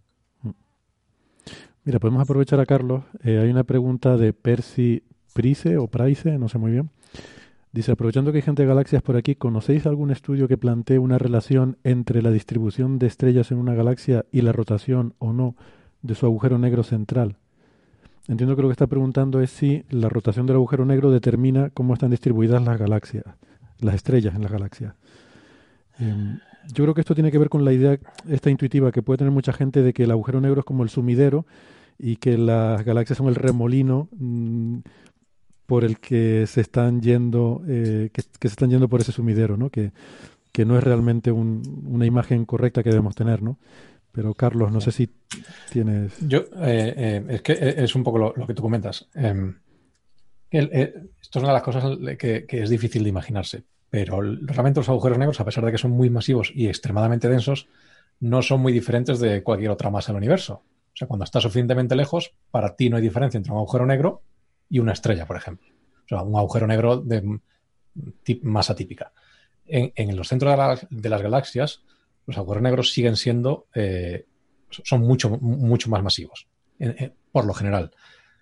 Eh, dependiendo de, qué tipo de agujero negro, eh, pueden ser extremadamente masivos, como, como, como AGNs, que, son cosas auténticamente brutales, pero en, galaxias, digamos, normales, como la, como, como la Vía Láctea, la masa de la componente estelar de la Vía Láctea, ya sin tener en cuenta la materia oscura, es muchísimo mayor que la, del agujero negro central. Con lo cual, a distancias que están, eh, o sea, distancias muy pequeñas fuera del agujero negro, las órbitas están determinadas esencialmente por la distribución de masa a gran escala. O sea, unas estrellas empujan a las otras y tiran de las otras. El agujero negro domina en lo que se llama la zona nuclear central y cosas así, que son, son muy pocos parsecs en torno al agujero negro. Y ahí sí que se ve que el movimiento orbital de la estrella está completamente determinado por la masa, del la masa del agujero negro, que es la única manera que tenemos, de hecho, de medir la masa de este agujero negro. La única manera directa. Hay maneras indirectas, mirando luminosidades en rayos X y cosas así, pero pues, la manera más, simple es tú miras la órbita de, de las estrellas alrededor del agujero negro de la misma manera que analizando la órbita de los, de los planetas puedes calcular la masa del Sol, analizando la órbita de estas estrellas puedes calcular la masa del agujero negro. Eh, yo plantearía otra cosa. Si tú te imaginas una foto de la galaxia, te imaginas una foto de la Vía Láctea, eh, el tamaño del agujero negro y su zona, digamos, de influencia en el cual hay estrellas orbitando a su alrededor y tal, no sería visible en esa imagen, sería menor que un píxel ahí en el centro. Es decir, las estrellas, la galaxia no está orbitando al agujero negro, por así decirlo. Tú podrías quitar el agujero negro de la galaxia y la galaxia ni se enteraría, seguiría ahí tal cual. Que, que esto, mm, yo creo que intuitivamente, insisto, mucha gente tiene la idea de que la galaxia se mantiene unida y está ahí porque el agujero negro la tiene, pero, pero no, no es así, ¿no? De hecho, probablemente es al revés. O sea, probablemente el agujero negro se haya caído ahí y no sea lo que estaba ahí inicialmente es material que ha ido cayendo ahí al centro de la galaxia, ¿no? Pero bueno, podemos pensar, digamos, el mínimo de potencial y las cosas pesadas probablemente tendan a, irse yendo para allá. Ahí sí, ¿no? Que son eh, 400 millones de masas solares, creo recordar, lo que tiene Sagitario Estrella. 4 millones. Ah, 4 millones, 4 millones, pues imagínate. Eh, Sagitario Estrella es un agujero negro central de nuestra eh, galaxia, tiene 4 millones de masas solares más o menos, tiene eh, un tamaño, un horizonte como un tercio de la distancia entre el Sol y Mercurio, y tiene un radio de influencia gravitacional de unos 3 parsecs. ¿Vale? Eh, es decir, más allá de 3 parsecs, como si no existiera. Y 3 parsecs no es nada, es una distancia ridícula. El agujero negro está a 26.000 años luz, o sea, está lejísimo. No sé cuántos parsecs son, pero son muchos parsecs. Pues iba a decir, si el agujero negro son 4 millones de masas solares, toda la galaxia pueden ser 400.000 millones. Eh, o sea, hay un factor 100.000. Eh, y esto es sin contar la materia oscura, o sea, eh, la, la, o sea toda la, toda la dinámica, aunque hay muchas cosas que no sabemos a ciencia cierta que es cómo se producen, eh, la, la, dinámica de la galaxia está dominada por la materia oscura, la dinámica interna de, de, del disco y todas estas cosas. Hay cosas que, por ejemplo, en lo que tú mencionabas antes, el sector del bulbo y, todas estas cosas, el bulbo, la barra, no sabemos qué tipo de inestabilidades dinámicas producen estas estructuras, pero sí sabemos que tiene que ser algo de, de la interacción eh, masa luminosa, masa, más materia oscura, ¿no? Uh -huh. Se supone que hay intercambios de momento angular y cosas así, pero los mecanismos no están del todo claros. Uh -huh. eh, porque es un poco lo que, lo, o sea, mientras que el, si uno quiere ajustar un modelo al, fondo cósmico de microondas, eh, basta con seis parámetros. Estos sistemas son mucho, aunque, aunque, es todo el, todo el universo, cuando lo miras desde lejos, todo el universo es más simple que la galaxia. Entonces, la manera en la que tú o sea, para reproducir el movimiento de una galaxia necesitas tener en cuenta, necesitas tunear mucho más parámetros que eh, cuando ves todo el universo con, una, resolución muy gorda, ¿no? Que es lo que haces cuando ves el fondo cósmico de microondas, por ejemplo. No hay que olvidar el tema dinámico, es decir, las galaxias interaccionan las galaxias tienen galaxias satélites enanas, interaccionan con las galaxias enanas, es decir, hay muchísima dinámica, entonces sin conocer la historia de la galaxia eh, no, no, podemos explicar fácilmente cuáles son las features, las características que observamos, ¿no? posibles eh, oscilaciones, ondas en el propio plano galáctico, la estructura de brazos, cómo se rompen los brazos, todo ese tipo de cosas pueden depender pues, de interacciones previas de canibalismo galáctico eh, entre nuestra galaxia y las galaxias enanas que la rodean. ¿no? Pregunta... Yo, yo, quería añadir una cosilla para que os hagáis una idea de, por ejemplo, la, el gas, que es lo, lo, más lejos que podemos ver en una imagen de, de una galaxia como Andrómeda, como Andrómeda o, o, la Vía Láctea, pues típicamente tiene unas distancias eh, radiales de unos 30 kiloparsecs, vamos a decir, ¿no? 30, 40, entre 20 y 40 kiloparsecs, ¿no? Estamos hablando de que el agujero negro tiene una, una influencia hasta en los tres parsecs centrales, ¿no? O sea que la para ponerlo en distancias radiales, ¿no? Y, sí. o sea, el, el, el, Sol, creo que la, la, la, distancia al agujero negro del Sol ahora es la mejor medida que tenemos está en torno a los 8,3 kiloparsecs. O sea, es la distancia de la Tierra al Sol es 8.000 veces mayor que la, digamos, la esfera de influencia del agujero negro central en el que las órbitas estarían determinadas por la masa del agujero negro. Vale, otra pregunta. Eh, Jorge Sánchez eh, pregunta que por qué se dice que la expansión cosmológica no afecta al sistema solar. ¿Quién la quiere contestar? Bueno, la expansión cosmológica es un fenómeno de gran escala, es decir, la expansión cósmica no afecta a una persona, no afecta a una ciudad, no afecta a un planeta, no afecta a un sistema solar, no afecta a una galaxia, no afecta a un cúmulo galáctico y empezamos a poder ver algo de expansión cósmica a la escala de supercúmulo galáctico, pero cuesta trabajo, ¿vale? O sea, la expansión cósmica hay que imaginarla como una cosa a gran escala. Entonces, una galaxia es nada, es un punto no es una mosca en una catedral, es una cosa ridículamente pequeña. Entonces, eh, no le afecta en nada la, la, expansión cósmica. ¿Por qué no afecta la expansión cósmica? Pues fundamentalmente porque es un sistema ligado gravitacionalmente. Cuando tienes un sistema ligado, si el espacio eh, en el que se encuentra ese sistema se expande, el sistema sigue ligado, porque lo que lo liga es un pozo de potencial, es una interacción entre las partes que lo ligan. Entonces, eh, esa interacción es independiente de lo que le pasa al espacio. Entonces, el espacio afecta muy, muy poco a escalas que están dominadas por las ligaduras. Tú tienes que eh, llegar a escalas donde ya no hay ligadura gravitacional, eh, donde tienes ya una especie como de gas, eh, de, de, partículas a nivel gravitacional, entonces ahí ya sí afecta la propia naturaleza de la expansión. Uh -huh. José Alberto se está ahí retorciendo, no sé si quiere... No, no, no, no, no, está bien, es que es una pregunta como eh, muy, muy común, ¿no? En charla de divulgación. Eh, efectivamente, lo que tú has dicho. Eh, a mí me gusta decir que, que, la, que la expansión debemos pensarla eh, como si fuesen condiciones iniciales.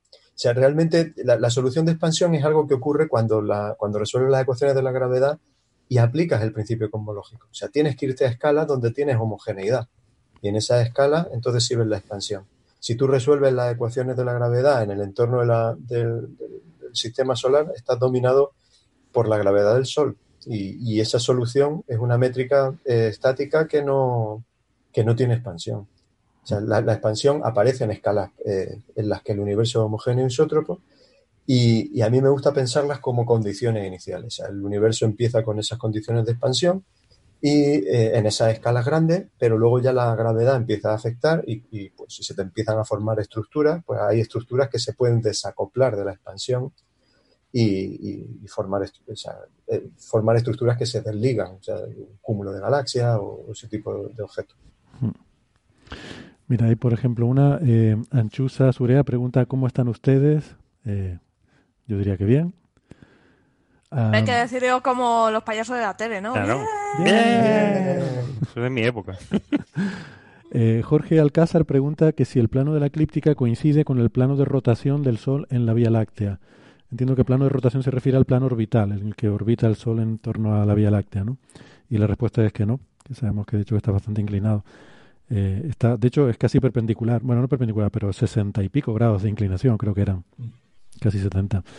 Eh, y bueno, y además eso, la, la, la, órbita del Sol en torno a la Vía Láctea no es siguiendo el brazo espiral, sino que es casi como un círculo alrededor del centro galáctico, como las, como las más estrellas. Mira, esta es una, esta es una que está muy bien. Alberto Cifrián Miranda pregunta que si los agujeros negros primordiales no deberían ser algo muy común porque al principio del universo eh, la materia estaba en un estado muy denso, tras el Big Bang estaba toda la, la materia muy apretada eh, y, que, y que si no debería haberlos habido de todos los tamaños. Y yo creo que aquí, bueno, aprovechando que hay cosmólogos les podemos preguntar, pero creo que hay un poco también de eh, idea intuitiva equivocada en el sentido de que si algo es muy denso, inmediatamente colapsa agujero negro. Pero claro, si todo el universo es homogéneamente denso, no hay una gravedad neta, porque tienes eh, tanta atracción hacia adentro como hacia afuera. Eh, o sea, que ese concepto es solo cuando estás rodeado de vacío, ¿no? Eh, lo que tienes que tener en cuenta son las fluctuaciones de densidad, ¿no? Eh, Alberto, vea, las fluctuaciones, ¿no? De, de, esa densidad tendría que ser una fluctuación muy grande para que acabara colapsando en agujero negro, ¿no? Sí, perfecto. O sea, es eso. Eh, la, estructura eh, que tenga eh, tu campo. Si, el, si, tu campo es perfectamente uniforme, pues no. O sea, tu campo de densidad es perfectamente uniforme, no vas a tener formación de estructura. Si tu campo tiene irregularidades, ahora la cuestión es cómo se distribuyen esas irregularidades en tamaño, en escalas. Y si tienes determinadas escalas en las que eh, tienes una amplitud suficientemente grande, pues se te formarán objetos de ese tamaño. O sea, eh, de, de, qué tamaño son los grumos característicos que tienes en, en, esa sopa primordial. Es lo que te va a dar el tamaño si se te van a formar objetos. ¿Y cuánto de fuerte es la fluctuación, supongo? ¿no? Si es muy sí, débil, pues, pues será, tardará mucho en agregarse ahí la materia, uh -huh. eh, porque es como que tienes poca gravedad eh, tendiendo a, a, acumular eso, ¿no? Sí. Vale. Eh, Sergio Llorente pregunta que a qué velocidad rota Sagitario a estrella, el agujero negro supermasivo del centro de la galaxia, y que cómo lo sabemos. Bueno, el de Sagitario a estrella no sé si lo sabemos. El de M87 es el que midió el, el Event Horizon Telescope, el, el telescopio de, de, de, horizonte de eventos, pero yo no sé si el de nuestra galaxia se ha medido la rotación. Yo creo que no. No, ¿verdad? Y del M87 estrella tampoco. Uh -huh. O sea, la velocidad de rotación del agujero negro. Una cosa es la sí, velocidad de rotación estimada del disco de materia, que es una cosa distinta, ¿vale? Pero la velocidad eh, del propio, del spin, ¿no? Lo que se llama el spin del agujero negro, que es un momento angular, angular de, eh, no se ha podido medir. De M87 estrellas fue una de las cosas que no pudimos medir porque no, no tuvimos eh, suficiente resolución y esperamos, se sigue observando con EHT durante los últimos años para tratar de, de medirlo, ¿no? Sí. Conocemos la, el momento angular estimado de algunos agujeros negros, pero muy, muy poquitos, eh, pero es muy difícil. Eh, si, si, no tienes un objeto alrededor que, que, te dé pistas, es muy complicado. Se, se saben y de, de las ondas gravitacionales, de... la tenemos también estimaciones muy malas, ¿eh? o sea. Ojalá tuviéramos una red grande de detectores para poder estimar eso, estimar el, la, velocidad, el momento angular real de un agujero negro es extremadamente difícil. ¿eh? Mm. Pero ahí en las fusiones de agujeros negros sí que lo que tienes es la medida directa de la rotación del propio agujero negro, ¿verdad? Del espacio-tiempo. Bueno, ahí tienes tres cosas. El problema fundamental es que en, en, en, una tienes dos agujeros negros, cada uno de ellos rota con un eje de giro determinado y con, sobre un plano y además rotan entre ellos dos. Entonces tú puedes estimar más o menos bien una combinación de los spines. Eh, no, puedes estimar, eh, eh, es muy complicado, necesitas muy alta precisión para poder estimar todos los detalles. La, colisión de dos binarias de agujeros negros tiene algo así como 16 parámetros. Estimar 16 parámetros es imposible, son demasiados parámetros. Y se están estimando pues del orden de 7, 8 parámetros. Entonces, en, la parte de spin del sistema conjunto, pues ya los dos están rotando, entonces el sistema conjunto tiene un eje de giro y un spin. Después cada uno de ellos a su vez rota independientemente, no sé hacerlo con los dedos, pero lo estoy haciendo en el vídeo, pero eh, eh, son muchos parámetros, entonces no tenemos mucha, mucha resolución. En algunas de las colisiones, las más masivas, se puede estimar, pero con errores del orden del 30%, o sea, son bandas muy grandes de, error. Lo que sí se puede más o menos es ver, aparentemente están rotando, ¿no? pero no, no es fácil. Y lo que sí podemos es, eh, los modelos teóricos nos dicen que el resultado como se ha producido por una binaria que rotaba en espiral y que se ha fusionado, el resultado tiene que tener un altísimo momento angular. Entonces, del resultado, las estimaciones teóricas a partir de los parámetros de lo que eh, fusiona nos da una buena estimación de lo que esperamos que sea, pero no lo medimos, lo, digamos, lo, mm, deducimos. Ojo, ojo a Polaco 77. Esto no es una pregunta, es una revelación. Dice, ninguno de sus nombres o apellidos empieza con vocal. Ojo, ¿qué significa esto? ¿Es verdad? Wow, Hombre, wow, wow, de- wow. dependiendo Bueno, de cómo. José Al- Alberto, al- yo Alberto, ahí- Alberto, yo Sí, sí, pero ahí pone José Alberto, o sea, el, Vale, el vale, primer nombre y, eh, y el apellido. eh, Yo, yo, yo lo sé lo que significa. eh, año de pandemia. años. seguro, seguro. Pulpos, pulpos del espacio. Bueno, Héctor por lo menos se pronuncia como si fuera vocal. Sí, aunque eso creo que es una degeneración. Creo que el origen griego del nombre lleva una pequeña aspiración al principio y por eso todavía conservamos una H, ¿no? Sería una especie de Héctor. Igual que Hele- Helena también, debería llevar una... No, no tan fuerte, es él. Es una aspiración muy, muy sutil, creo. Bueno, Nefertiti nos podría explicar eso. Necesitamos a, a Nefertiti. Sí, a ver si tal. Si quieren por acabar ya con la última, de, ya, o la penúltima, no sé. eh, preguntaba Jorge Alcácer, eh, repreguntando sobre esa de si la expansión del universo podría afectar al sistema solar. Dice, bueno, pero en un futuro lejano sí afectaría a escalas más pequeñas, ¿no? Eh, que yo entiendo que igual está hablando del escenario de energía fantasma. Eh, si la, si la densidad de energía oscura, si la ecuación de estado de la energía oscura fuera, pero bueno, que la contesten los cosmólogos. Em, un posible Eh, escenario en el que la, la energía oscura fuera afectando a escalas cada vez más pequeñas, ¿no? Podría, podría darse. Eh, bueno, eso, por ejemplo, si la, si, si la gravedad, eh, si la descripción de la gravedad pues llevase una constante cosmológica y, eh, y, entonces pues la solución, por ejemplo, que tendríamos a la gravedad en, en el entorno de la vecindad solar, pues ya no sería solamente esa métrica, sino que tendrías además ese término, que es ridículo, pero bueno, que si ese término acaba haciéndose cada vez más importante, pues a No, en principio a escalas pequeñas pero, no. pero es que que esas no. escalas no, no tiene, no tiene sentido. No, pero creo que, está, creo que está hablando del escenario final de Big Rip, ¿no? En el sentido de que si el, si el exponente de la ecuación de estado de la energía oscura eh, no fuera menos uno, sino fuera menor que menos uno, o sea, mayor en magnitud, entonces tendríamos una expansión que iría aumentando exponencialmente, que es bueno el escenario que se llama eh, energía fantasma, que acabaría con el Big Rip, ¿no? Ese- esa expansión exponencial donde todo se iría separando cada vez más. Y bueno, en principio las observaciones que tenemos son compatibles con un exponente menos uno, pero claro, más o menos una cierta barra de error. Y si, si realmente fuera hacia abajo del menos uno, sería el, el escenario de Big Rip el, el que dictaría el final del universo, ¿no? Dentro de muchos miles de millones de años. Sí, pero yo creo que dependiendo ese gran desgarro eh, desestabiliza el vacío y cosas por el estilo, pero yo no sé hasta dónde mm, eh, la energía, la contribución llega a ser mayor que la propia atracción gravitatoria en un objeto como el sistema solar, ¿no? En un sistema pequeño, ¿no? Eh, si sobrevive el sistema solar para esa época, ¿quién va a sobrevivir? no? Yo, no creo que si quedado el tiempo suficiente, eh, si, el, si el exponente es menor que menos uno, sí que acabaría eh, superando a todas las demás fuerzas, ¿no? incluso las nucleares. eh, al final rompería hasta los núcleos atómicos.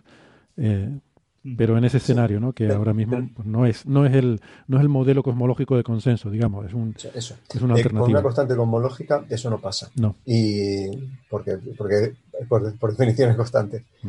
Eh, o sea, tiene que ser un, un término de, de- de- de- un campo de energía eh, Sí, dinámica, campo fantasma o de quinta campo fantasma, sí, Mm. que, que vaya creciendo con el tiempo a- hasta escalas relevantes. Pero pero o sea, con, la, con los números actuales eso no, no puede pasar en escala de- del, del orden del- de la vida del universo y mucho mayor. Sí. Bueno, pues yo creo que lo vamos a dejar aquí, gente. Ha sido un placer. Eh, muchísimas gracias, como siempre. Eh, Westen, Carlos, Sara, Alberto, Francis, Bea, mucha gente hoy. Gracias por, por haber venido a la cita con Coffee Break. Gracias, por supuesto, a los oyentes que nos están escuchando ahora y en el futuro eh, en el podcast y, y- y a la gente que se ha conectado en YouTube, que la verdad que ni he visto cuántos han sido hoy, pero hemos tenido un montón de comentarios, un montón de gente en el chat. Yo voy a ponerme luego Cienes, a mirar. cienes y cienes. Cienes y Sí, cienes. un montón. de- podemos hacer estadísticas ya con, con tanta gente. Eh, ha sido un placer. Nos volvemos a escuchar la semana que viene. Si, si no pasa nada, eh, aquí estaremos. Hasta la semana que viene. Y si os pica el gusanillo, ya sabéis, el sábado y el domingo a las seis y media de Sí. la tarde estamos en, en, en Ciérrate con Ciérrate la con la ciencia. Exactamente, el sábado y el domingo con Sara y enciérrate con la ciencia. Gracias, Sara. también se pueden hacer preguntas por Twitter. Sí, sí, sí, podéis ir haciendo las preguntas. y- y las contestamos. Sí, sí, seguimos estando ahí en redes sociales y, y donde sea. No tenemos otra cosa que hacer en la vida, es que nos aburrimos mucho. Así que, por Aquí favor, encerrados, ¿qué vas a hacer? dennos vidilla, mándenos mensajes. Abrazos a todos, hasta luego. Venga, chao. Chao.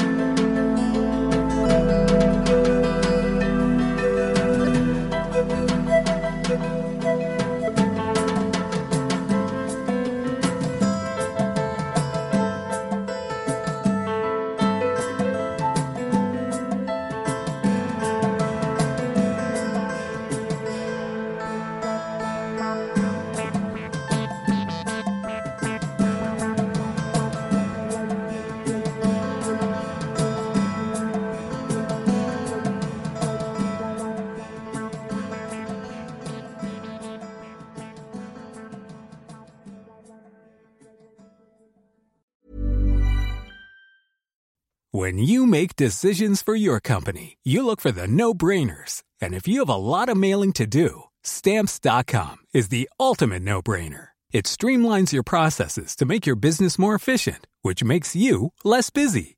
Mail checks, invoices, legal documents, and everything you need to keep your business running with stamps.com. Seamlessly connect with every major marketplace and shopping cart. Schedule package pickups and see your cheapest and fastest shipping options from different carriers with rates up to 89% off USPS and UPS rates. And with the stamps.com mobile app, you can take care of mailing and shipping wherever you are. Make the same no-brainer decision as over 1 million other businesses with stamps.com. Sign up with code program for a 4-week trial plus free postage and a free digital scale. No long-term commitments or contracts. That's stamps.com. Code program.